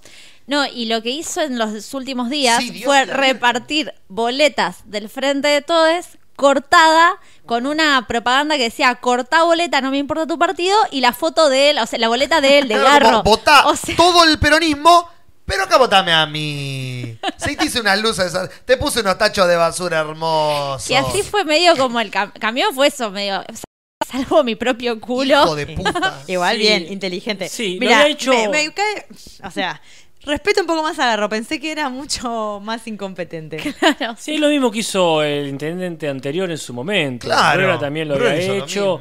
sí, ahora las cosas han quedado. Yo siento como si estuviésemos. Si esto fuese la Tierra Media, ha quedado este, Mordor y Isengard. Están las dos torres. Claro. digamos. Están los, los dos bastiones de, de la oscuridad. La plata quedó ahí como la, la pequeña este, la- la- Mordor a escala. La Plata, Córdoba, Mendoza, Ah, bueno, Mar del Plata. sí, sí, sí, yo estoy hablando de, de- de nuestra región inmediata. Claro. A, a la, a la hora que estamos. Sí. De- pero bueno, sí, en Mar del Plata, este, Pero tenemos, vamos claro, a ir cada tanto. En Capital lo tenemos a la reta, en Mar del Plata lo tenemos al, del, no me acuerdo el nombre del que ganó, y en, acá en La Plata lo tenemos a Garro. Hay como una trifecta que se cruza, que es... Yo entiendo que la bajada de línea va a ser otra desde Nación Yo- y desde provincia, pero igual, Yo creo acá la vamos a seguir penando como una mierda los próximos cuatro años. que pudo haber sido, por un lado, por la cantidad de empleados públicos de la ciudad, que la gente tiene miedo de perder su trabajo. Entonces, bueno, sigue ah, voti- ¿tenían el, su trabajo? votando. No, digo, la gente que trabajaba para la municipalidad, para todos los que dependan del municipio, digamos que son un montón, como que les agarra cagazo el cambio de gestión. Y también para mí se diversificó mucho la campaña de Todes en La Plata, que había muchas personas candidateándose y hasta último momento medio que pasaban La Plata, hasta no sé, un mes antes, no sabías bien a quién votar. A mí me pasó, y a un montón de gente porque había 25 candidatos del Frente de Todes en La Plata. Sí, además Flor, Florencia Saintud no fue nunca la candidata más popular del peronismo. Mucha gente no la quiere Claro. y no la va a querer nunca. Dentro del mismo peronismo. Dentro del peronismo, Sí. claro. Sí, sí. Y dentro de los indecisos ni te digo. Los indecisos la odian completamente. Fue un poco los- la Scioli de... Sí, claro, totalmente. Sí, la Alberto Fernández, diría yo también. Al centro Fernández. Alberto, no, perdón, Aníbal, Aníbal, Aníbal, Fernández. Aníbal, sí. era. Leandro Coria nos dice que en Mendoza pasó algo parecido, como que quedó, eh, corregime Nati, vos que lo tenés más cerca del chat, como que quedó el oficialismo eh, eh, en el poder, Sí, sí. Sí. pero que porque los radicales de ahí hicieron toda la campaña dejando a Macri de lado, como Claro. desligándose Sí, de... que es lo que quiso hacer Garro acá, que fue localizar la elección. A Garro acá, lo dijimos el podcast pasado, creo, cuando estuvo Pepi, que puso eh, J-P-E-C en letra chiquita abajo en todos sus carteles. Juntos por el cambio. Exacto. Ah. JXC puso. Sacó el nombre del partido, sacó la figura de Macri. Claro. Si le preguntaste, te te decía Mauricio quién. Claro. Como se desligó de, de la figura y siguió usando ni siquiera el nombre del partido, el color solamente, para que sea como yo soy Julio Garro, el amigo del pueblo. It's a me, Julio It's Garro. a me, Garro. Pero igual, eh, sí, además el eslogan que usó para la gente que no es La Dios, Plata. ese. Me importa tu ciudad, no tu partido. Un eslogan un poco extraño. Sorete, cínico, un eslogan cínico. Pero muy platense a la vez. Sí. Muy platense. re. Es una ciudad de mierda, lo, lo reafirmo. Yo vi muchos posteos en, en Facebook que decían lo mismo, como, bien, que guay, pero me doy cuenta que nunca se ve del todo platense, decían varios posteos. Y es Porque- eso, somos una ciudad de mierda. Para mí, la ciudad de La Plata, ahora pensándolo, tiene como dos espíritus, que es un espíritu que sería este que estamos criticando, que es más como de el concheto platense, estereotipo, tipo, el, el típico platense, me decía mi mamá que le decían cuando ella vino del, eh, de la- del campo, digamos, a La. Plata. Pero por otro lado hay como un espíritu muy fuerte, estudiantil, universitario, que desde diversas regiones del país viven acá, pero capaz que cuando tienen que votar se van a otros lados. Claro. Entonces como que se le va el alma a la ciudad. Es que un amigo mío me decía, el problema de La Plata, el problema principal en las elecciones de Plata, es que ningún estudiante se cambia el domicilio.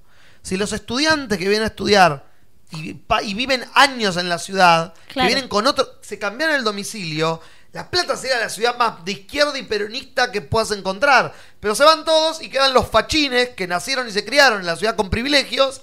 y olvidaste de que gane el peronismo. Sí, ¿Qué también. es- peronismo tuvimos en La Plata? ¿El de Bruera? ¿El de Alac. Alac? Ese no era peronismo. Y después tenemos Garro, que son lo mismo. No hay, no- ¿Cuál fue el último intendente? Pero yo no me acuerdo porque no vivía o era muy Ah. joven. ¿Cuál fue el último intendente peronista como el peronismo? El peronismo no existe. Peronista posta que podemos recordar en La Plata. Me perdí mucho en lo que estabas diciendo, Julis, pero de todas formas eh, es verdad que hay una cuestión de conveniencia. No sé si es espe- específico de, de esta ciudad, pero acá se nota muchísimo el, el sentido más choto de la política, que es ese de, de donde soplen los vientos. Y acá Claro. no, no, uno no se... No, no pone las manos en el fuego por nadie, porque uno sabe que realmente hay una conveniencia que no es ideológica, sino que realmente es este, estrictamente, eh, eco- ni siquiera económica, diría, eh, administrativa. Claro. Acá Simón dice, perdés beneficios de ser estudiante del interior si te cambias el domicilio. Ay, maldita sea, ¿ves? Con esa Me- te cagan. Me interesa como un podcast Quiero de saber esto más. ahora. Me interesa muchísimo porque, claro, es todo un... ¿Qué beneficios perdés? si te- Claro, está todo armado para justamente eso. Obviamente el O sea, sistema... Juli, te estás, te, te- te estás poniendo el sombrero, el sombrero de aluminio. Ah, vos, Café Sí. Uncal, Carlos Alejandro Uncal. ¿Vos me vas a decir a mí que me estoy poniendo un sombrero de aluminio? Y me lo estás sacando, es el mío, Julis. Déjamelo puesto, por favor. Sete uno si querés. Y bueno. Claro, acá Lumen, que está acá al lado, ¿querés decirlo vos con tu, tu cuerpo? No, eh, la cuestión acá en La Plata es que Florencia Centut no es la candidata de Alberto. No, era la candidata de Cristina. Esa era Tolosa Paz. Claro. Entonces, ahí hubo una soltura de mano por parte del PJ hacia Florencia Centut. Que si hubiera las pasos le hubiera ganado Tolosa Paz, era otra historia. Ay, Dios. Totalmente. Pero, pero todos los zapatos Incluso se veía en los carteles, no sé si usted le prestaba atención a los carteles que había en la calle, Sí. había cualquiera menos Centut, salvo algunos puntos específicos. Sí, que era- y O además sea, estaba, estaba Alberto, estaba Cristina, estaba Sí. Kicillof, estaba Magario, estaba una candidata a diputada, cualquiera menos Centut. Menos Florencia Ventura Sí, estaba sola. los que estaba Saint Tut Claro. eran los cuatro y ella como muy chiquitita, no había mucho de ella Sí, sí, tuvo poca presencia, digamos, en, en lo que era la publicidad en la calle. Sí. Y no fue el debate de... Eso le vino muy en contra. Yo me enteré igual ayer que hubo un debate de intendentes. Un debate de Ah, intendentes y ella no fue. Y la, el candidato de. mm, Creo que de Mendoza tampoco fue. Fueron dos de los candidatos que más perdieron en la elección. Esa jugada de no haber ido al debate le jugó muy en contra. Porque los que ya la odiaban fue como, ah, ¿qué tiene que ocultar que no fue? Cagaste. Mirá, yo ni me, ni me enteré. El que calla otorga. El que todo y sí, la típica, el típico pensamiento de, ah, por algo no va. Nosotros nos fuimos después como familia eh, a una, un almuerzo liviano. Este, no sé qué pasó. ¿Qué pasó este domingo, Lucía?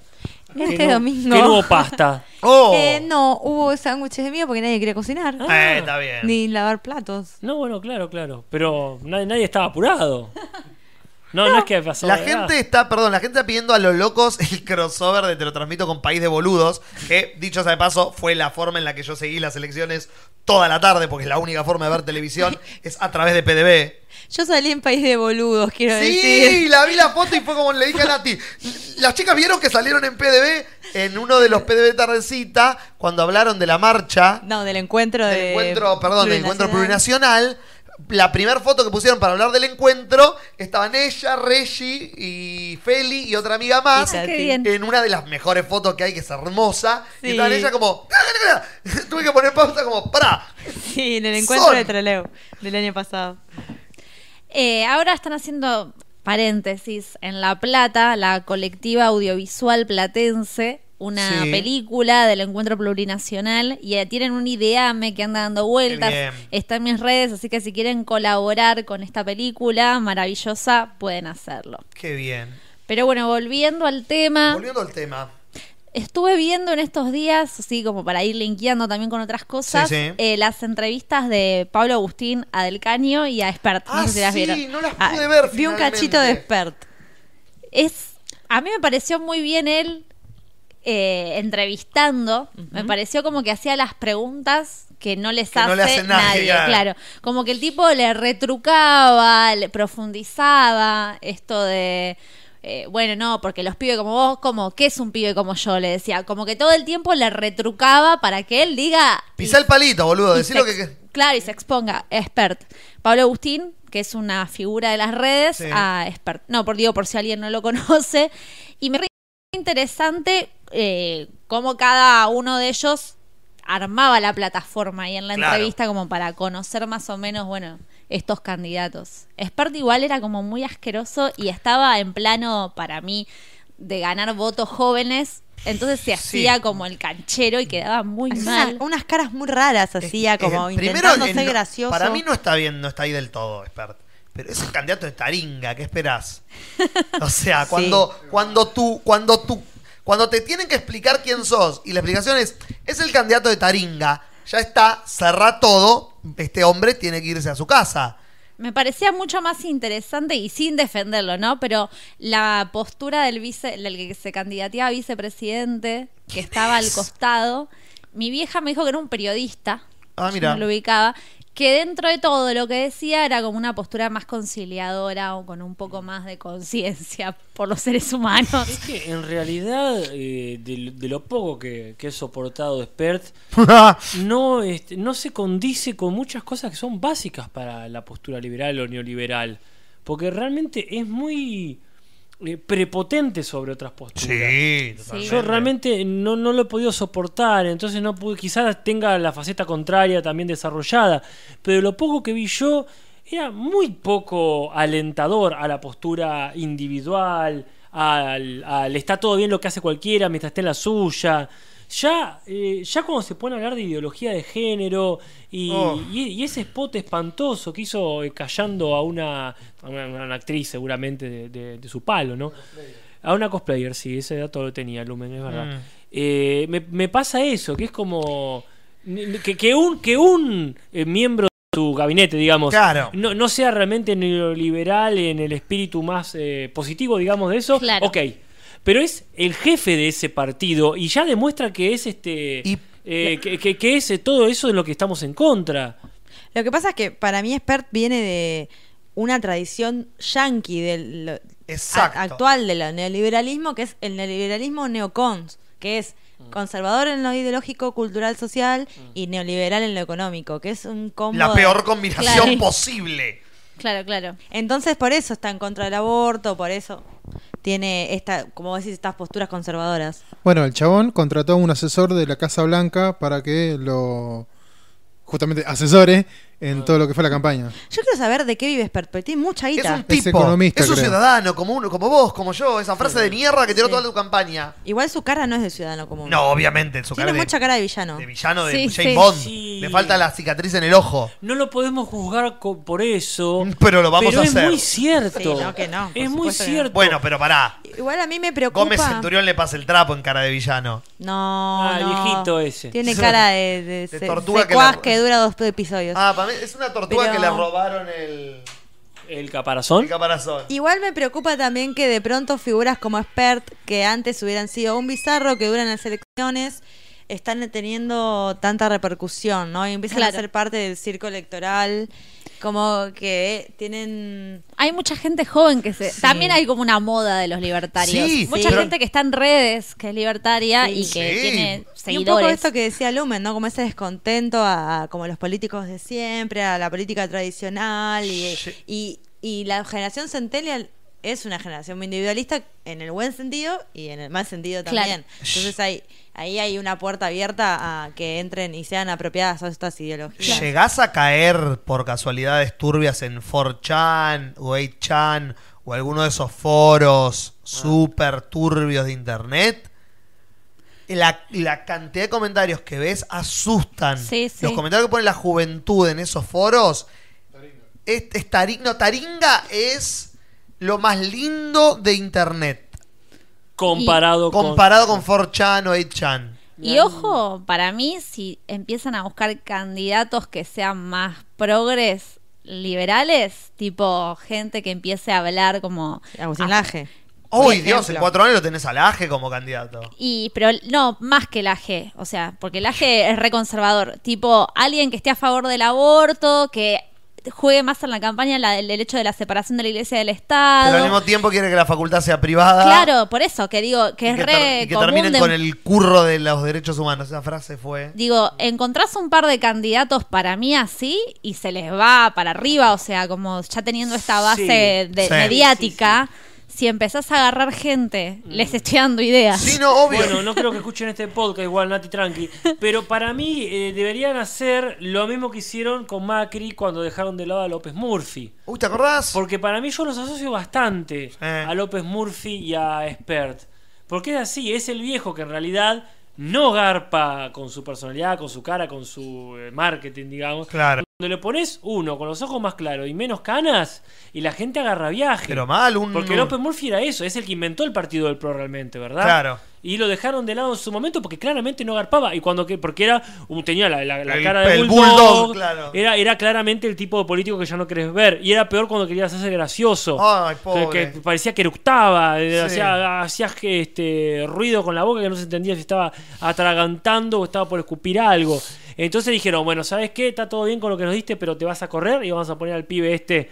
eh, le afeitamos el bigote Al a Mauri. No sale más barato afeitarle el bigote a Mauricio Macri que operarte toda la cara a vos. ¿Saben de quién me estoy acordando? Que reba el perfil que estoy diciendo, libertaria, con ideología progre, Dan Alcuati. Ah, bueno, claro, mirá, ahí tenés. Y acá Lumen me no señala... conozco nada de ella. Y la, la analizamos en el podcast un par de Sí. veces. Dan Alcuati tiene millones de seguidores y a mí me, me da un poco de bronca porque me cae muy bien en muchas en mucho de lo que piensa y tiene un pensamiento recrítico, la mina está reformada y es culta, eh, pero a la vez es recontra libertaria en relación a lo económico, pero paralelamente convive con un montón de una ideología eh, recontra pero en el buen sentido Claro. de a favor tol- aborto legal, a favor del iba a decir Abor- aborto legal, a- iba a decir A favor, está a favor del aborto legal. de los derechos de las mujeres, de un montón de cuestiones que ella milita, pero a la vez es libertaria. Digo, donde encontrás a un par de personalidades de estas y las pones en los medios y se te van para arriba. El problema es que la gente que maneja estos partidos tiene que tener ese pensamiento. Si eligieron a Expert como su candidato, hay que ver si tienen la capacidad de pensar en de pensar como joven y buscar esos candidatos. Agradezcamos que lo pusieron a Expert como candidato. Si la, tiene que haber un cambio de base en los que son los eh, papusa de esos partidos para que elijan a alguien joven. Sí, hay que ver también, perdón, Lumen, ya te dejo, pero cuánto pueden insertarse como en los aparatos ya armados políticos. Porque con, puede tener a Dan Alcuati, quien, quien Dan sea, con No, millones sí, de seguidores. caballo. Dale el cuatito, dale el Pero hay que ver eh, seguidores solo por ahora en la política argentina no no te hacen ser presidente. Si no cambiemos no hubiera necesitado de la UCR. No. Pero bueno, hay Y- que ver cómo se desarrolla esto. Y, y, ah, perdón, me usted iba a decir No, que para mí eh, PERT es el experimento para lo que puede llegar a ser eso en la legislativa dentro de dos años. Y Claro. que entren por el lado de le- senador, eh, diputados y eso, entren Mm. por ahí y después sea una catapulta para Como, la elección presidencial como siguiente. no le salió a Narváez, pero que Claro, sí le salió en la- en la claro. fase 2 le salió. Claro. Claro. Se postuló por algo, después quedó ahí en el Senado y después este a presidente no le fue ni en pedo, ¿no? Pero Ezequielonio dice aborto a vapor. Claro, eso, eso es lo que quería decir, Nati. Quedó clarísimo. Ay, me parece un re buen sistema. Aborto a vapor. habría que ver Qué cómo mal feto. Se te despega el feto. Se te pega- se te evapora. se te evapora. Es así. Eh, un pedo de concha que, que se va, se pierde por atmósfera. Se hace un viaje astral el feto. Claro. Qué lindo. Hermoso. Ahí va el capitán Ahí Feto. va.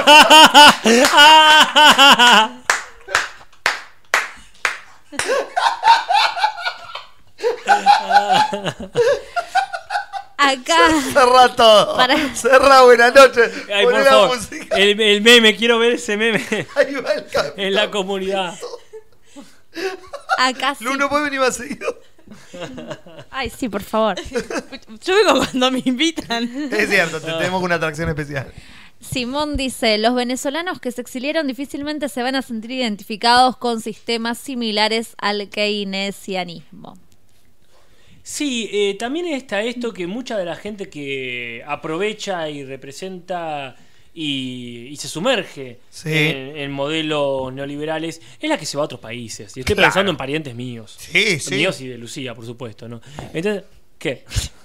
Voy a negar ciertas partes de la familia. Claro, está muy bien. No, porque ti- tiene eso, ¿no? Incluso partes más de la familia más progres que otras. O sea, tengo parientes que están en pleno conurbano que son menos progres que otros que están en Estados Unidos. Claro. Pero, pero pasa mucho esto. Que hay este, gente que lo aprovecha y este, lo acepta. Entonces, porque, claro, porque se fue a países donde es posible. Exacto. Entonces siempre está esto. Es, ¿querés para implementar ese sistema con el que vos estás de acuerdo y que funciona según tu experiencia, volver a tu país? Y ahí está, es el. Porque yo ahí me imagino a Peretti. En el hermoso capítulo de Quiero mi copo de nieve, que es así, es que cuando lo, lo- nombran gerente de la sucursal de una empresa en Argentina con un sueldo en pesos, en pesos. Entonces ahí, para bancar el neoliberalismo, Tenés que te ser otro país. acá por lo menos cuatro años a hacer, a hacerle el aguante a Argentina para convertirla en una Argentina neoliberal, La ¿verdad? chota. ¿O vas a ser como Campanella viniendo solamente un domingo a fiscalizar una mesa perdida por ahí y después nos vemos? Te vas a este, filmarle el hombre biónico. a- te, te vas a Madrid por compromisos previos. Mm. Entonces, ahí está el tema. ¿Te vas a bancar cuatro años No. trabajando en Argentina para que se transforme en neoliberal?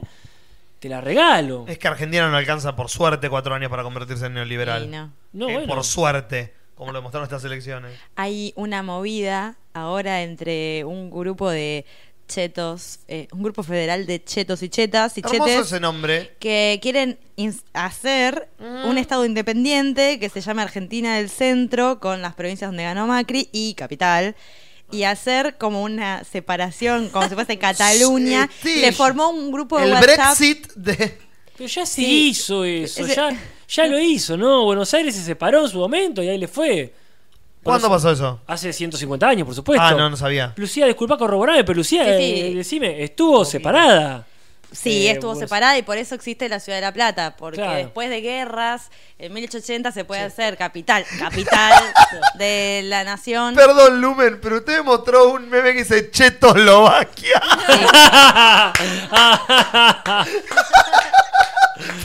bueno. Póngale así porque pase solo para que exista Chetoslovaquia. No, me encantó. Mucho mejor que República Cheta. Mal. No, pero. Acá este, dice el profesor Gogún, aguante Peronia del Sur.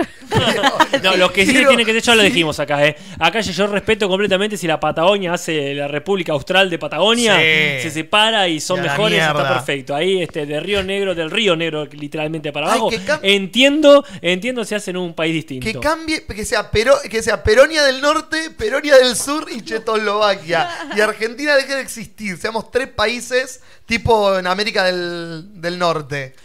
A mí me interesaría mu- ah, no- no- nos perdimos, pero estábamos este, con Estamos en de- expert. Igual no, igual me gustó mucho este concepto de este de, de- de Checoslovaquia. Sí. Este, para ver eh, las posibilidades reales de que el separatismo sea la solución a algo.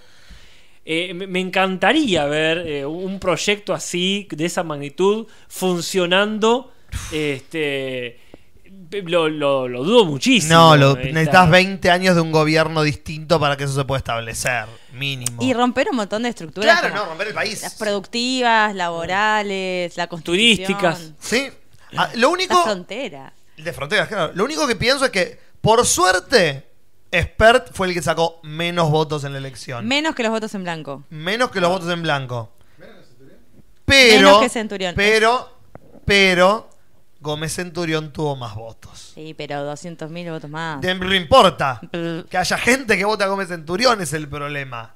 Eh, la misma que iba a votar a Macri. Y algunos también los mismos que iban a votar a Baña. Y algunos también los que iban a votar a Aníbal Fernández. Es seguro. En ese sentido, no. es, eh, aceptemos que el Centurión es parte intrínseca de la Argentina. Hay gente que se va a morir en los próximos 20 Ojalá. años.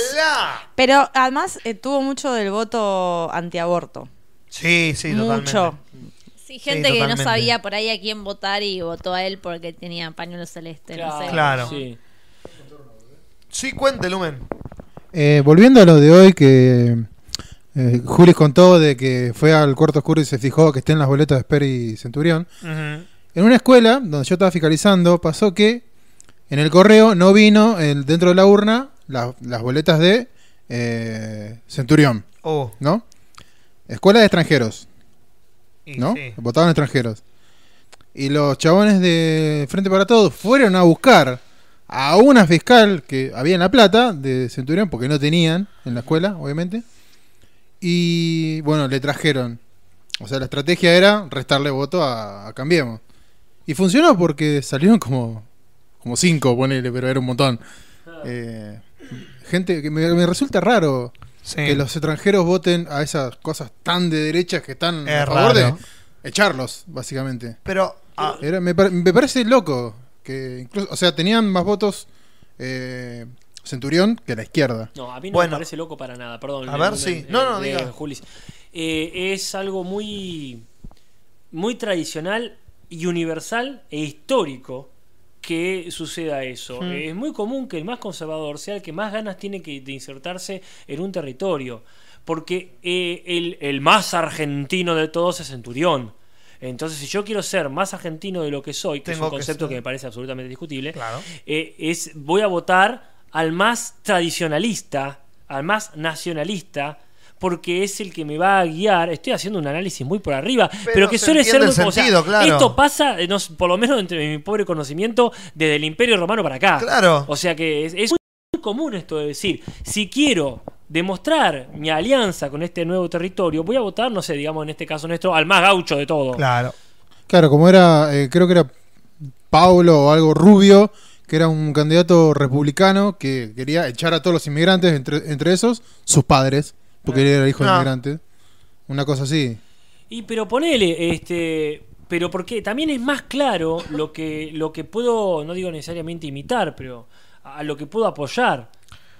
Eh, si, si veo que, que realmente la- en, en esta en esta imagen ya recontra vieja, ¿no? De- del argentino, eh, encontramos a Centurión como una persona que, que avala eh, cuestiones que la verdad que son por suerte ya pasadas, ¿no? Como Sí. el servicio militar obligatorio, ¿verdad? Obvio. Pero, pero ese tipo de cosas, lo militar siempre va a ser más claro eh, ligado a un país, porque se nutre de esas concepciones, por suerte muy viejas, de lo que es una nación. Eh, pero bueno, no, no, me, no me, me agrada que no sea algo muy colectivo ni Claro. que sea algo masivo, pero siempre va a haber casos que, que presenten eso. No es nada nuevo en la humanidad, mucho menos en el país. Pero hablando de, de- de lo que decía de la izquierda, acá Juana Badía Bocher hace una pregunta que yo me quiero hacer y quiero ver qué opinión tiene Lu, que por ahí está más informada que yo. ¿Los votos del caño fueron a Macri? ¿Qué onda? ¿Qué pasó? ¿Hubo fraude? Dicen que Macri se inventó porcentaje para llegar al 40 y no quedar tan mal y desaparecieron votos del caño. Del caño hizo 4,6 en la última elección y en las PASO y ahora sacó 2,4 y no le entró ningún diputado, ningún senador. ¿Qué pasó con los votos de la izquierda? ¿Se desu- se desensurdaron de golpe? Bueno, yo no puedo responder esa No, pregunta. obvio, pero ¿qué Pero pensás? mi idea, o sea, mi teoría es que habría que ver, hay muy pocos votos que haya sumado el Frente de Todes, pero no me sorprende, no, o no me sorprendería que los votos de la izquierda en las PASO se hayan ido al Frente de Todes, no a Macri, porque mucha gente vota a la izquierda para que pase las, las PASO justamente y después no para definir la elección general. Yo pienso lo mismo que Lucía. Para mí, mucha gente, incluso hablé con gente que había votado al FIT y que en estas elecciones votó al frente de Boleta todos. completa ahí adentro. Porque es como, bueno, me tengo que cagar un poco en lo que pienso y en mi amor al partido, y pero prefiero tener un país mejor, entonces voto al frente de todos. Y mucha gente hizo eso. Pero ¿eh? se desgarran las vestiduras hablando de cortar boleta. Ese es el momento para cortar la boleta. Porque votar a la izquierda en diputados y senadores es la forma de que haya. Obvio que Del Caño no va a ganar la presidencia. Pero si vas a cortar boleta, cortala en diputados y senadores del FIT. Para que haya representación de la izquierda. Sí, Porque no pero- votalo a Alberto Fernández como presidente, obvio, tiene chance de ganar. Votalo a Kisilov si vivís allá. To- Todo bien. Mucha gente hizo, Pero- que calculo que, va, yo hice, corté boleta en diputados y senadores, eh, votando a la izquierda. Sí, sí. y creo que acá Nati dice lo mismo, y mucha gente, Lu también, mucha gente que conozco hizo exactamente lo mismo. Así que yo creo que, No es la suficiente. claro, pero bueno. Eh, Lumen, perdón. Era exactamente eso lo que iba a decir. Lo único, entró una legisladora eh, en Capital. nada Sí, más. una sola. Sí, sí. Y el resto que tenía eran de la elección anterior, no ganaron nuevos diputados ni senadores. Acá me corrigen, creo que era Núñez en el chat, diciendo que la postura de Centurión sobre el servicio militar obligatorio no era exactamente la que yo dije. Bueno, la verdad que no lo sé porque de vuelta no soporto mucho tiempo escuchando a algunas personas, así que que me disculpen si lleno mi, con mi imaginación los, los agujeros de, de los Lo discursos. mejor que dejó Gómez Centurión es básicamente un colador. El video de Marito Baracus haciendo la edición de los debates fue el mejor aporte del año a las elecciones. Vean los dos, las dos de los dos debates que son de un timing brillante. Yo no estoy tan de acuerdo con el debate. ¿Con el debate como concepto? Como concepto, porque de pronto, Con- no, con- además de que con es ese una tipo cagada, de debate. No, además de que es una cagada, le, le da foco a gente que a mí me parece que no tiene que tener foco. Por algo, digamos, como expert. De pronto está en televisión pública. Bueno, pero para eso y es- escuchás lo que dice, que además tiene un discurso liberal que nunca, como lo típico, ¿no? Nunca explica cómo va a ser para recortar el Estado, pero mantener ciertas prestaciones sociales, pero dar libertad a los empresarios, pero mantener al trabajador y Pero así. como ¿no? todos los candidatos no dijeron una sola propuesta No. en todo lo que fue la elección, de Alberto para abajo. Pero vieron, estuvo Milei desde el año pasado, que es tipo, en cualquier momento le ponen un programa de televisión en la tele todo el día, Milei en todos los canales todo el día, y yo creo que también es eso, como que hay algo de los libertarios que son tan payasos Sí. que venden eh, y venden en los programas de debate político entre comillas y en los venden también en intrusos como Sí, pero es peligroso, va, para mí, porque, por ejemplo, Bolsonaro era el payaso Sí. hasta hace Claro. dos Trump. años. Claro, bueno, Trump también. Trump tenía un reality. claro Literalmente, literalmente no tuvo un cargo político hasta ser presidente de la nación. ¿Dónde pasa? Macri, lo, lo peor de la que le pasó a Argentina en muchos años. El tipo, presidente de uno de los clubes más importantes, gobernador de la provincia por un montón de años. Pasó de cargos públicos importantes Pará, a pará. cargos políticos importantes y luego fue presidente. Para, ¿De Macri estás hablando? Sí. Ah, cuando decís gobernador de provincia, Jefe te referís gobierno. a jefe de gobierno. jefe de gobierno, perdón, sí. Intendente de de Buenos Aires. Claro. Sí, guarda con eso siempre gente que no Sí, escucha, no es que somos muy exactos, también acá nos están corrigiendo tal o cual postura. Claro. Sí, sí, eh, no nos tomen como guía informativa No, no. directa de, de cuestiones Pero lo que políticas. digo- no se pongan el ar fino con algunos datos que tiramos, Claro. por favor. eh. Pero lo que digo luego fue presidente. Donald Trump tenía un reality y al otro año lo eligieron presidente. Entonces, ya a esta altura del partido puede pasar cualquier cosa. No nos podemos sorprender de que Expert aparezca en un debate presidencial. Acá hablan de Tinelli que va por ese camino Obvio, en ocho años lo tenés a Tinelli como candidato del partido que le convenga estar. Vos decís. Hay que dejar de robar con Tinelli por lo menos por dos años, porque hace como cuatro o Sí, cinco que sí, venimos sí. diciendo, Tinelli va a ser el próximo Sí. presidente. No, pero- Vos decís, yo ya está, ya esa esperanza la perdí hace rato. Yo confieso con un poco de vergüenza que desde que tenemos cable en casa vemos el bailando Claro. mucho. Y la verdad que lo que hizo Tinelli este año fue hacerle bastante campaña en contra a Macri, por ejemplo. Y mm, como que empezó a tirarse hacia un lugar más peroncho que calculo. que- o sea, no me sorprende si se suma al frente de todos Tinelli. Como claro, el, el nuevo Lamens. que Claro. ya es tan parecido que modifican un poquito la foto y es Tinelli Lamens. Así que. Como que fue por ese lado este año y sobre Claro. todo en los últimos meses y con esto que sumó a Luli Salazar Ah, que- sí, ahora es la politóloga. porque ella tiraba Lumen me mira con cara Luli Salazar se volvió como la politóloga de Twitter porque tiraba Tiraba parece- data, pero data Pero data certera, posta, data, eh, que data no gruesa. tenía nadie. No, no, nadie sabe. Luciana Salazar. Era sobrina La Argenti- la vedeta argentina. sobrina de Ramón me sale. De Palito, Palito Ortega. Ramón Ortega. Palito Ortega y, Lu- y, mm, Salazar Y que sería la- Evangelina y Evangelina Salazar. Y nació ponerle su fama con Franchella. Con Franchella, claro. en Pone a Franchella. Nació medio como un personaje de vedetesco hasta hace dos meses y de repente se puso a tuitear sobre política y la convocaron de todos los programas porque tira postas que parece que nadie sabe y que le pega encima. Bueno, también eh, ahí ya haciendo ¿no?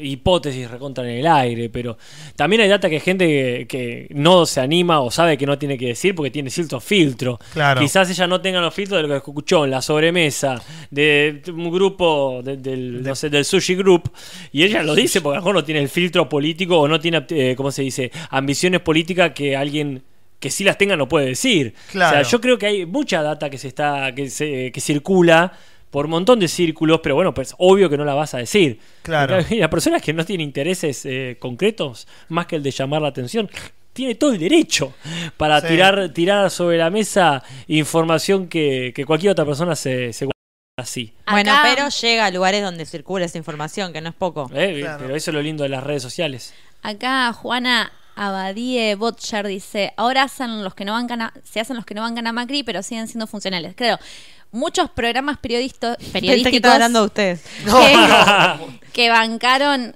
a Macri o pónganle entre comillas el cambio, de repente estos últimos, entre el año pasado y este, empezaron como a panquequearla porque vieron que realmente Obvio- no les estaba funcionando. Ayer vi un video de Fantino diciendo en la mesa, chicos, como me parece que tenemos que hablar de nuestro rol como periodistas en el gobierno que sigue. Y si, ¿qué vamos a hacer? Porque los peronistas han sufrido mucho del periodismo estos últimos cuatro años. ¡De tu programa, hijo de puta! Todos. Tenías un periodista que literalmente trabajaba en el programa de Fantino mientras robaba información y la pasaba a ciertos fiscales para armar causas truchas del kirchnerismo. Mientras informaba en el programa de Fantino. Es como, hijos de puta, no tienen cara. Bueno. Fantino saliendo a decir, chicos, tenemos que ser buenos periodistas. Yo el lunes me puse a hacer, hacía zapping a la nochecita para ver qué decían en cada programa.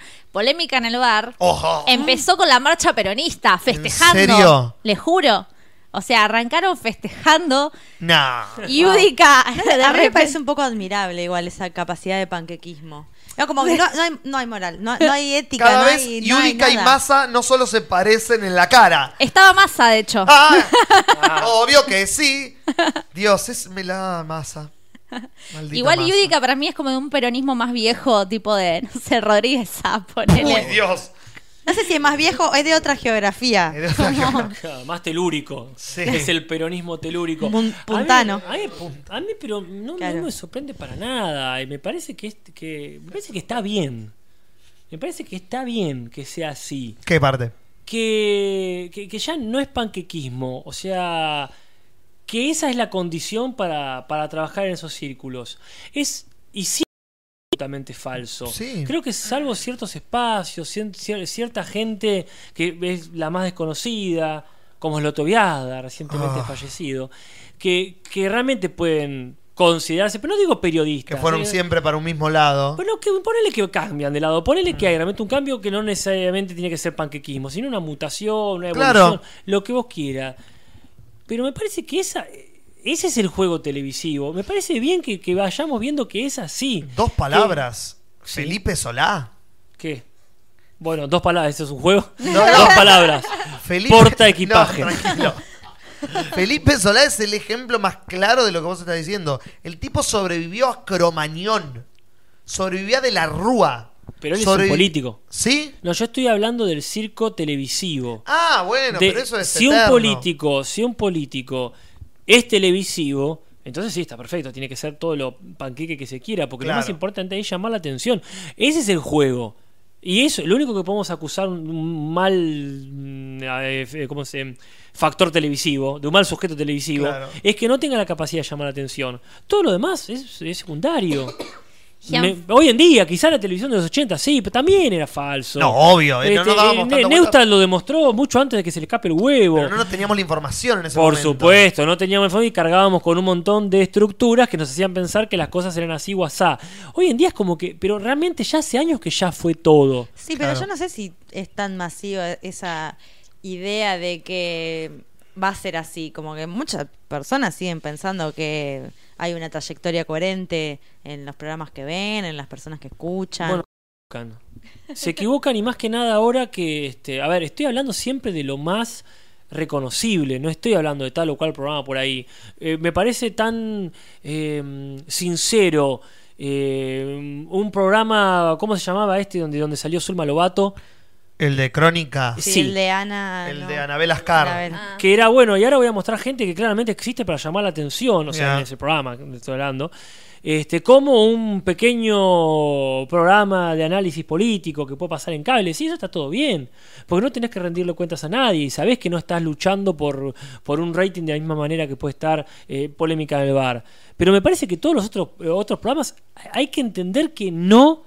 eh, no transmiten un verdadero contenido, simplemente llaman la atención. Algunos para eso tienen que demostrar cier- cierta cierta seriedad y otros no. Estoy sosteniendo mucho el mate, te lo paso ya mismo. Por eso Natalia. está bueno ver medios alternativos. Por ejemplo, yo vi la cobertura de las elecciones de Futurock, Claro, que este claro. año la armaron tipo tele. Entonces transmitieron Genial. desde el canal de YouTube la radio con su app y a la vez se habían armado el living y era un programa de tele. Claro, los de PDB hicieron lo mismo, hicieron la transmisión pasando, haciendo zapping por los canales, viendo cómo estaban Claro. informando TN de un, ex- de un extremo, C5N del otro, y pasando por Telefe América, haciendo por los del medio, digamos, para ver cómo estaban informando, entre comillas gigantes, lo que estaba pasando en la, en la elección. Que sí, creo que la gente joven, ponele, sí. va a ir por esos lados y quizás todo vaya mutando hacia ese lugar. No sé quiénes se van a querer. a- O sea, para mí la tele es consumo irónico. O sea, Ya cuando sí, veo. altura sí. Por la digo, cuando veo todos estos programas. Ojalá, nada- pero lamentablemente también pensamos que el país iba a girar para ese lado, la juventud iba a girar para ese lado, después del tercer gobierno kirchnerista, y mira lo que pasó. Sí, sí. Somos un círculo constante. Esa es la cagada. Que ¿Cuál? yo... Argentina. ¿Y qué se viene? Votando. desa- desarrollá. Está, ok, oh, Néstor, genial, gana Cristina. Oh, genial, doble, gana 54%. Buenísimo, esta es la Argentina que viene. Esta es la Argentina del Macri. ¿What? Pero si lo pensás en, en perspectiva latinoamericana, se rompe eso de pensar. Es Argentina, incluso en perspectiva mundial. Lo entiendo, lo entiendo. Claro. Porque pasó, pasó que ganaron todos presidentes completamente progres y del lado al que nosotros tiramos, y en un momento empezó a pasar que eran todos de derecha los presidentes Sí. en toda Latinoamérica. Y dejo hay un contexto sociopolítico que permite que eso ocurra totalmente de acuerdo. Eh, pero vuelve a pasar y vuelve a pasar. Y digo Argentina porque vivo acá. No puedo hablar del contexto sociopolítico de Bolivia o de Chile en este momento porque no lo conozco eh, con el cuerpo, no lo puedo opinar. Entonces opino de mi realidad. Pero es mi el- realidad es que Argentina se tropieza siempre con la misma piedra. Pero sí, ahí estoy de acuerdo también con Lucía. Esto como que es como una especie de pulso eh, vital donde las cosas funcionan así, los periodos artísticos funcionan así, como el periodo que se instala, vanguardia. Vanguardia el periodo que se instala. Y así sucesivamente, como que todo es medio así. Familia de conservadores, hijo hippies. Claro. No sé, como que todo es así. Vas- yo creo que va a seguir siendo. Me pregunto igual cómo, se- cómo seguirá todo de ahora en más acá en Argentina, en La Plata. unos, eh, recomiendo unos análisis que escuché hoy a la mañana del programa Siempre Soy de Tonietti, que pueden buscar en Radio Cut, que es una plataforma donde se suben en programas de radio.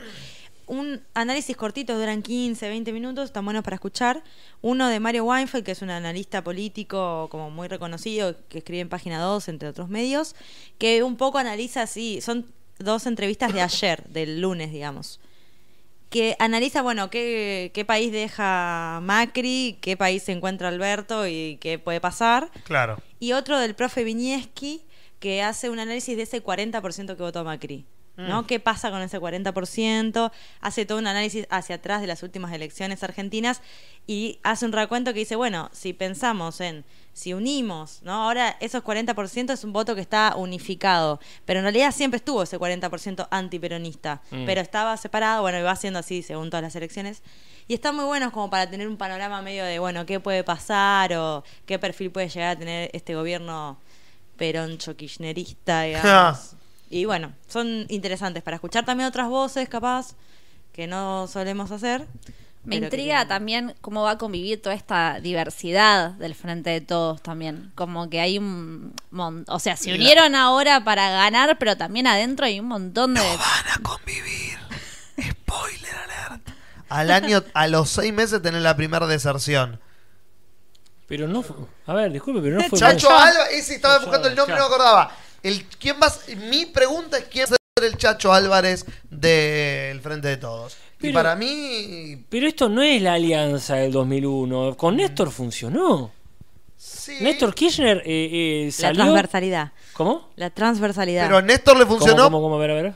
La transversalidad era el concepto del armado político del kirchnerismo, primer kirchnerismo. Por lo tanto. Que era esto que estabas diciendo Ah, vos, perfecto. como Sí, la no, no entendía si me estabas corrigiendo o me estabas alentando. Pero a Néstor le funcionó porque el traidor, de, Ambas. entre comillas, gigante, fue él. Porque él fue la figura que creó Dualde. Claro. Todos pensaban que era el títere de Dualde. Sí. Y fue Kirchner el que dijo la chota. Y se presentó él. Y la figura de Dualde desapareció. Y ponele que pasa eso con Cristina. Y Cristina Sí. es la Dualde, que ahora le, le cede o le saca el poder el, eh, Aníbal eh, Alberto, Alberto. Fernandismo. Sí. Y ponele que bueno, este, y bueno, y se logrará una unidad distinta. Donde lo que era el marco contenedor va a pasar a ser el, el- el soporte eh, secundario. Yo creo que hay que ver, hay que ver, ese. hay que ver también la unidad de la oposición, cuánto dura, para mí, hay que ver cuánto van a querer estas fuerzas mantener cierta estabilidad. Por ejemplo, durante el macrismo nadie quiso que se pudra en serio, porque por algo se mantuvo dentro de todo bastante tranquilo Claro. frente a Sí. un montón de medidas que se podría haber po- podría haber habido saqueos, podría haber habido Chile. sí. Sí. Sí, habría que ver en Chile cuánto está organizado. No, yo estoy hablando como más desde arriba, no tanto desde abajo, ¿no? Como No, yo me imaginaba como de la gente que estaba también haciendo cierto, o sea, estaba aguantando en cierto punto. 2001 Claro. acá, claro, sí. Sí, no, pienso más bien en cuánto van a querer mantener cierta legitimidad institucional o ciento- cierto armado. Hay que ver. Sí, no, también porque está, el hecho de que todos los que estaban con Macri, con Cambiemos en el gobierno, ahora que Macri no está en el poder, hay que ver, como decís vos, cuánto quieren estar con él o la figura que sea la cabeza de la oposición, o van a decir, ya está, chicos, me voy con los otros, porque esto no tiene patas, tengo que buscar dónde, dónde brilla el sol, porque no va a brillar nunca más acá. Me intriga también, por ejemplo, si, no sé, por decir el ejemplo más loco, Vidal de repente Sí, es- empieza, es lo más a, lógico, le no es lo empieza a tomar loco. el gustito al frente de todos. Ah, ah, ah, ¿La acepta el peronismo que acepta cualquier basura? Totalmente. El la peronismo acepta cualquier mierda con tal de estar en el poder. Y en cuatro años tenemos una fórmula Cristina Vidal. Esta masa, esta masa De vuelta, está de vuelta. está de vuelta, se fue, vino tres veces, dio dos vueltas. Sí, se va a ir volver tres veces Se más. va a ir. eh, para mí, Sí, bueno, sí. el, el ejemplo que yo iba a dar de Chacho Álvarez, Ah. para mí es masa, claramente. Son las 12. Sí. Ay, sí, Este, pero empezamos es- re tarde. Es verdad, es verdad, es verdad, pero aviso nomás. Para mí, este gobierno tiene que garantizar principalmente una sola cosa. Que la gente, este 40%, o sea, este gobierno que viene, ¿verdad? Que este 40% que votó a Macri pueda irse cada tanto, no digo muy seguido, pero que, que- que se asegure una vez al año de irse al, al extranjero. Claro. Y licúe sus ganas de no vivir realmente en Argentina. Eh, que, que realmente haga una catarsis, pruebe el gustito, diga, bueno, el año que viene me voy de vuelta a Miami. ¿Qué? Para mí eh, hay que hacer un, un cambio de identidad como las empresas Ajá. Sí. y que cambian el logo y cambian Sí. el nombre Sí. y el país se tiene que llamar de otra manera. Y hacer un cambio de identidad, una cuestión Ya lo marketinera. Es, es como, sí, perdón, pero estuve viendo Boya Horseman, es como el problema con los asistentes, Ay, Claro. que hace sí, una sí. huelga de asistentes y dice, lo que pasa es que no quieren ser asistentes, les cambiamos el, nombre. nombre. Porque pues, ponele, le ponemos, no sé, eh, otro- un nombre Sí, con- sí, eh, Estados Unidos de Argentina. Sí, Principado de Longchamps. Ponele, ponele, sí, ahí está, compro. Peronia del No, no, no, justamente. no, Pero no, bueno, ponele hablando- España, España del Sur. Suena muy bien. Hablando de eso, yo que como que rebanqué el frente de todos, de repente me, encontré mandando como las manitos con la B, como que dije, ¿qué me está pasando? Nunca me había, Pero, pero, de se repente llama peronismo por necesidad. me empecé a transformar y digo, para mí igual hay que hacer ciertos cambios para la juventud que viene, como ya fue la marcha peronista en el acto cantando. Basta. Oh, esto es posta que es sacarte la araña de abajo. Sí, mal. Empecemos. A, a mí mi, mi esperanza es Ofelia Fernández, que es como una visión Sí. completamente Claro, nueva. Pero Ofelia Fernández justamente es como una periferia del Claro. peronismo, viene de otro lado. Pero hay que Yo tomarlo. no sé si al peronismo le puedo decir que deja de cantar la marchita. Es un poco ambicioso lo que Hay que dejar de decirle peronismo. Bueno, Ya bien, está el peronismo, sí, se murió el peronismo, no existe el peronismo. El ¿Qué peronismo se murió con? Perón. No existe el peronismo. No, pero tampoco No, existe el radicalismo. Y está bien, cambienle el nombre, Y bueno, actualicen no la nomenclatura. ellos. Porque ¿Qué eso es la telaraña. La telaraña viene desde cantar la marchita como si estuviéramos recibiendo la Perón en el aeropuerto. No, no, eso, para mí, para mí eso no está mal. No está bien, está mal. Me encanta. No, la mar- tanto la marcha como- peronista como decirle peronismo y que sea peronismo es identidad, pol- es identidad política. Es una tradición. Es lo mismo que el trotskismo. Trotsky se murió hace 80 años casi. Pero pues lo y mismo. sin embargo, sí, pero hay una tradición política.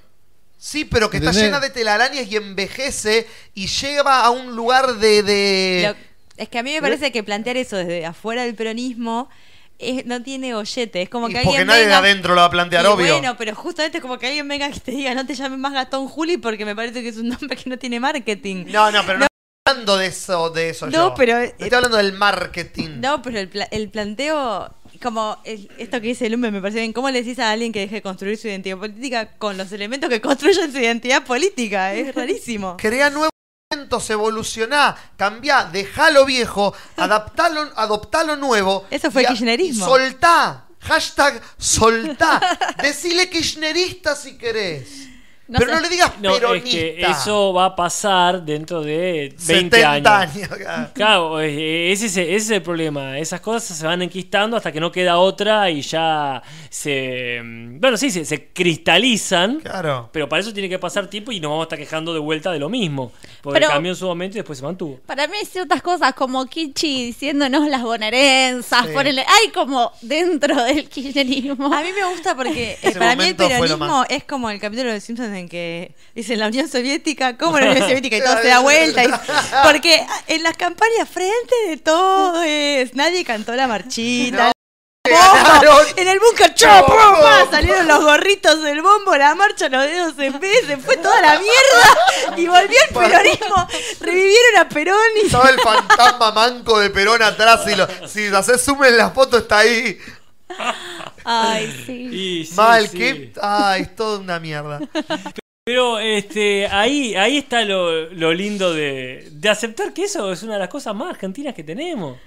La falsedad. Pero quizás. Pero sí, esa capacidad de de pronto decir, ah, está una, una- una protesta vegana y te corren los gauchos, los caballos. Claro. Y no son gauchos, quizás ni siquiera sean caballos.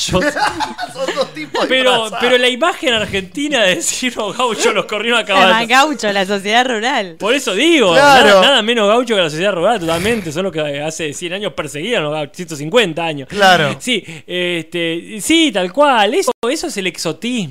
Eh, Eh, sí. Es el factor exótico que ya no cambia nada. ¿Eso es apropiación cultural? ¿Qué cosa? Lo que hace la rural con los gauchos. No, eso es una falta de respeto que ya va más por el orden, ya, ya pasa lo antropológico y se mete en una cuestión de clase. Claro. Esa, esa es una avivada de, de- de la oligarquía sobre, no digo ahora, sino sobre este, una construcción cultural cla- claramente de, de clase baja. Eh, eso es lo mismo que... Igual lo- el no- gaucho como Sí. construcción cultural es desde arriba, porque no existen los gauchos. Hoy en día no. No, nunca existieron Claro. los gauchos. Los gauchos eran los trabajadores, o sea, no existía el gaucho, era, existían Claro. trabajadores rurales, eh, personas, que, paisanos. Totalmente. El, el gaucho como construcción es desde arriba, vos lo sabés con la literatura, Sí, sí, sí, sí, esa sí. creación del ser nacional. Totalmente. A eso me refiero con el, no me salía la palabra, con el atropello. Ah. Eh, eso es un atropello. Y no, por- no porque pasaron por encima de Con los veganes caballos. con los caballos.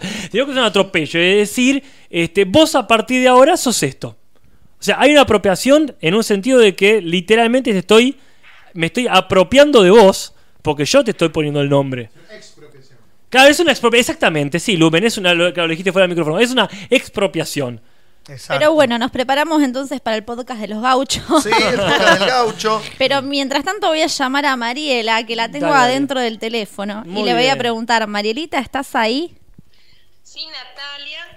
Bueno, eh, primero que todo quiero agradecer a Rubén Darío porque fue quien me dio la idea para hacer la encuesta de esta semana.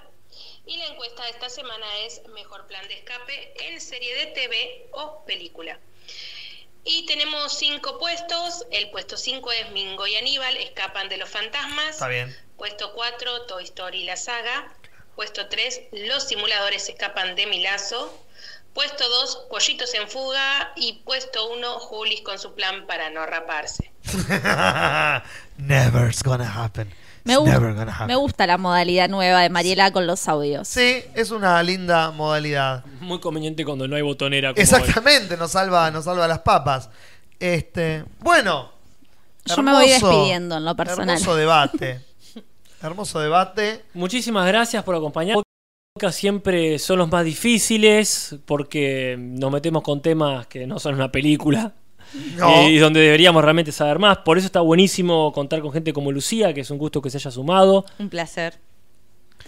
Así que sí, los agradecemos a toda la gente. Agradecemos de vuelta a Nati por prestarnos la casa para salvar las papas en momentos de caos podcasteriles. A la gente que está. Y todos los martes a las 22 horas, lugar a definir. Y calidad de la transmisión también a definir. 21 de diciembre, podcast en vivo, volvemos a Vil Teatro para esa fecha específica, porque total, si no sale para internet, no importa, la cuestión es encontrarnos. Exactamente. Gracias a la gente que colabora desde el patronazgo. Sí. Eh, no, con, los, con el, el formato de Patreon y el de Mercado Pago, que siempre estamos tratando de actualizarlo, de, este, de arreglar los links que cada tanto no funcionan, pero eh, confiamos en que siempre vamos a tener la posibilidad de que nos ayuden, como hemos eh, visto hasta ahora, gente que se sigue sumando, eh, como por ejemplo, decime Nati quién no llego a leer, pero creo que es Meli. ¿Dice? Sí. Melissa Yu dice. Sí, que se sigue sumando gente y, y con diversos motivos también, con muchas ganas, a veces de, de diferentes lados, ¿verdad? De, de colaborar, en este caso económicamente. Este domingo vamos a estar con Expediciones Amay en, en Vorterix. Ahí nos confirmaron una nota en este el domingo a la noche. Que la otra vez les agradezco muchísimo a quienes se metieron en el chat del programa. Ay, este, Dios, sí, a- decir si se escuchaba palangana o no y todo eso. Así que si se puede volver a repetir, gracias. Esas cosas, la verdad, a mí me caen muy bien. ¿Es el mismo programa de la otra vez? Eh, sí. Gracias de nuevo, Lucía Uncali. Por favor, di lo tuyo. Farfuro muerte. La gente te ama en el chat. Mantis Ah. religiosa, sobre todo, que te está mandando mensajes de amor desde hoy. Ay, bueno, pero acá nadie me comunicó el amor. Están filtrando el amor. Y hoy nos vamos sin cortina. Estoy tratando de que funcione la cortina. Ah, bueno. Así que si todo sale bien, este, mi computadora tiene tres, eh, minutos de, de batería. Así que activo la botonera y tiro la, la cortina para cerrar dignamente este programa sobre política. Lumen, vos avisame si se escucha la botonera. Te lo transmito así nomás. Buenas noches. Podcast en vivo en YouTube. Comunidad dichosa. Placer si cruzo me Hola, soy José Luis Centurión. De los hornos. Me llamo Joel, soy de...